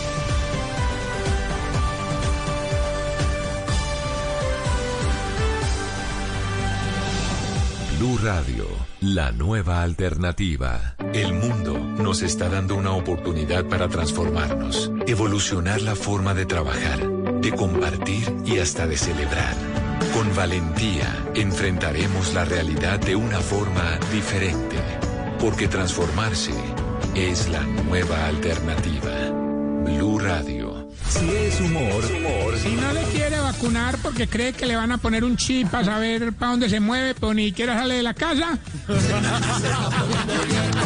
Si es opinión. El ministro de Salud está diciendo que la ocupación alta de las camas UCI se debe a varios factores de fin de año. Estamos hablando de millones de millones de personas reuniéndose en las novenas el 24 de diciembre, el 31, durante largas horas en sitios cerrados. Pues obviamente eh, eso cambia totalmente el comportamiento y puede generar mucho, mucho contagio adicional. Voz Populi. ¿Usted cree, alcaldesa, que la cepa británica, la nueva cepa, ya está en Bogotá? Pues mi hermano, en mi caso sí llegó porque sepa que no voy a dejar de criticar a Duque, sepa que no me voy a quedar sin mis vacaciones y sepa que voy a seguir regañando más de abuelita con mata nueva, mi hermano. De lunes a viernes desde las 4 de la tarde. Si es opinión y humor, está en Blue Radio, la nueva alternativa. Hoy es un día Descargue Blue App. Nuevo diseño. Una app más eficiente y liviana. Notificaciones con información de última hora. Podcast, programación de Blue Radio y todas las señales nacionales Blue en vivo donde y cuando quiera. Descárguela en Google Play y App Store. Cada amanecer desde las 4 de la mañana, Blue Radio le ofrece una primera mirada de las noticias más importantes de Colombia y el mundo. Son las 4 de la madrugada en punto Colombia. Muy buenos días. A partir Sus de este madrugadas momento, estarán mañana, llenas de información de interés, de música y de deportes. De Colombia y del mundo. Vamos a estar hablando. Mañanas Blue 4 AM por Blue Radio y bluradio.com. La nueva alternativa. Dígale no a las noticias falsas. Evite los medios anónimos e irresponsables. En tiempos de emergencias y de incertidumbre, es fundamental la información verificada y confiable. Los medios de comunicación formalmente establecidos, por su profesionalismo y responsabilidad, son el antídoto más eficaz contra las noticias falsas y la desinformación. Infórmese por la radio y la televisión a toda hora, con los rostros y las voces que usted conoce y confía. Fue un mensaje de la Asociación Internacional de Radiodifusión, AIR. Y ahora en Blue Radio, música para terminar el día. Las mejores canciones de todos los tiempos para acompañar el final de la jornada. Easy come, easy go. That's just how you live. Oh, take, take, take it all, but you never give. Should've known you was trouble from the first kiss. Had your eyes wide open. Why were they open? Gave you all I had and you tossed it in the trash. You tossed it in the trash.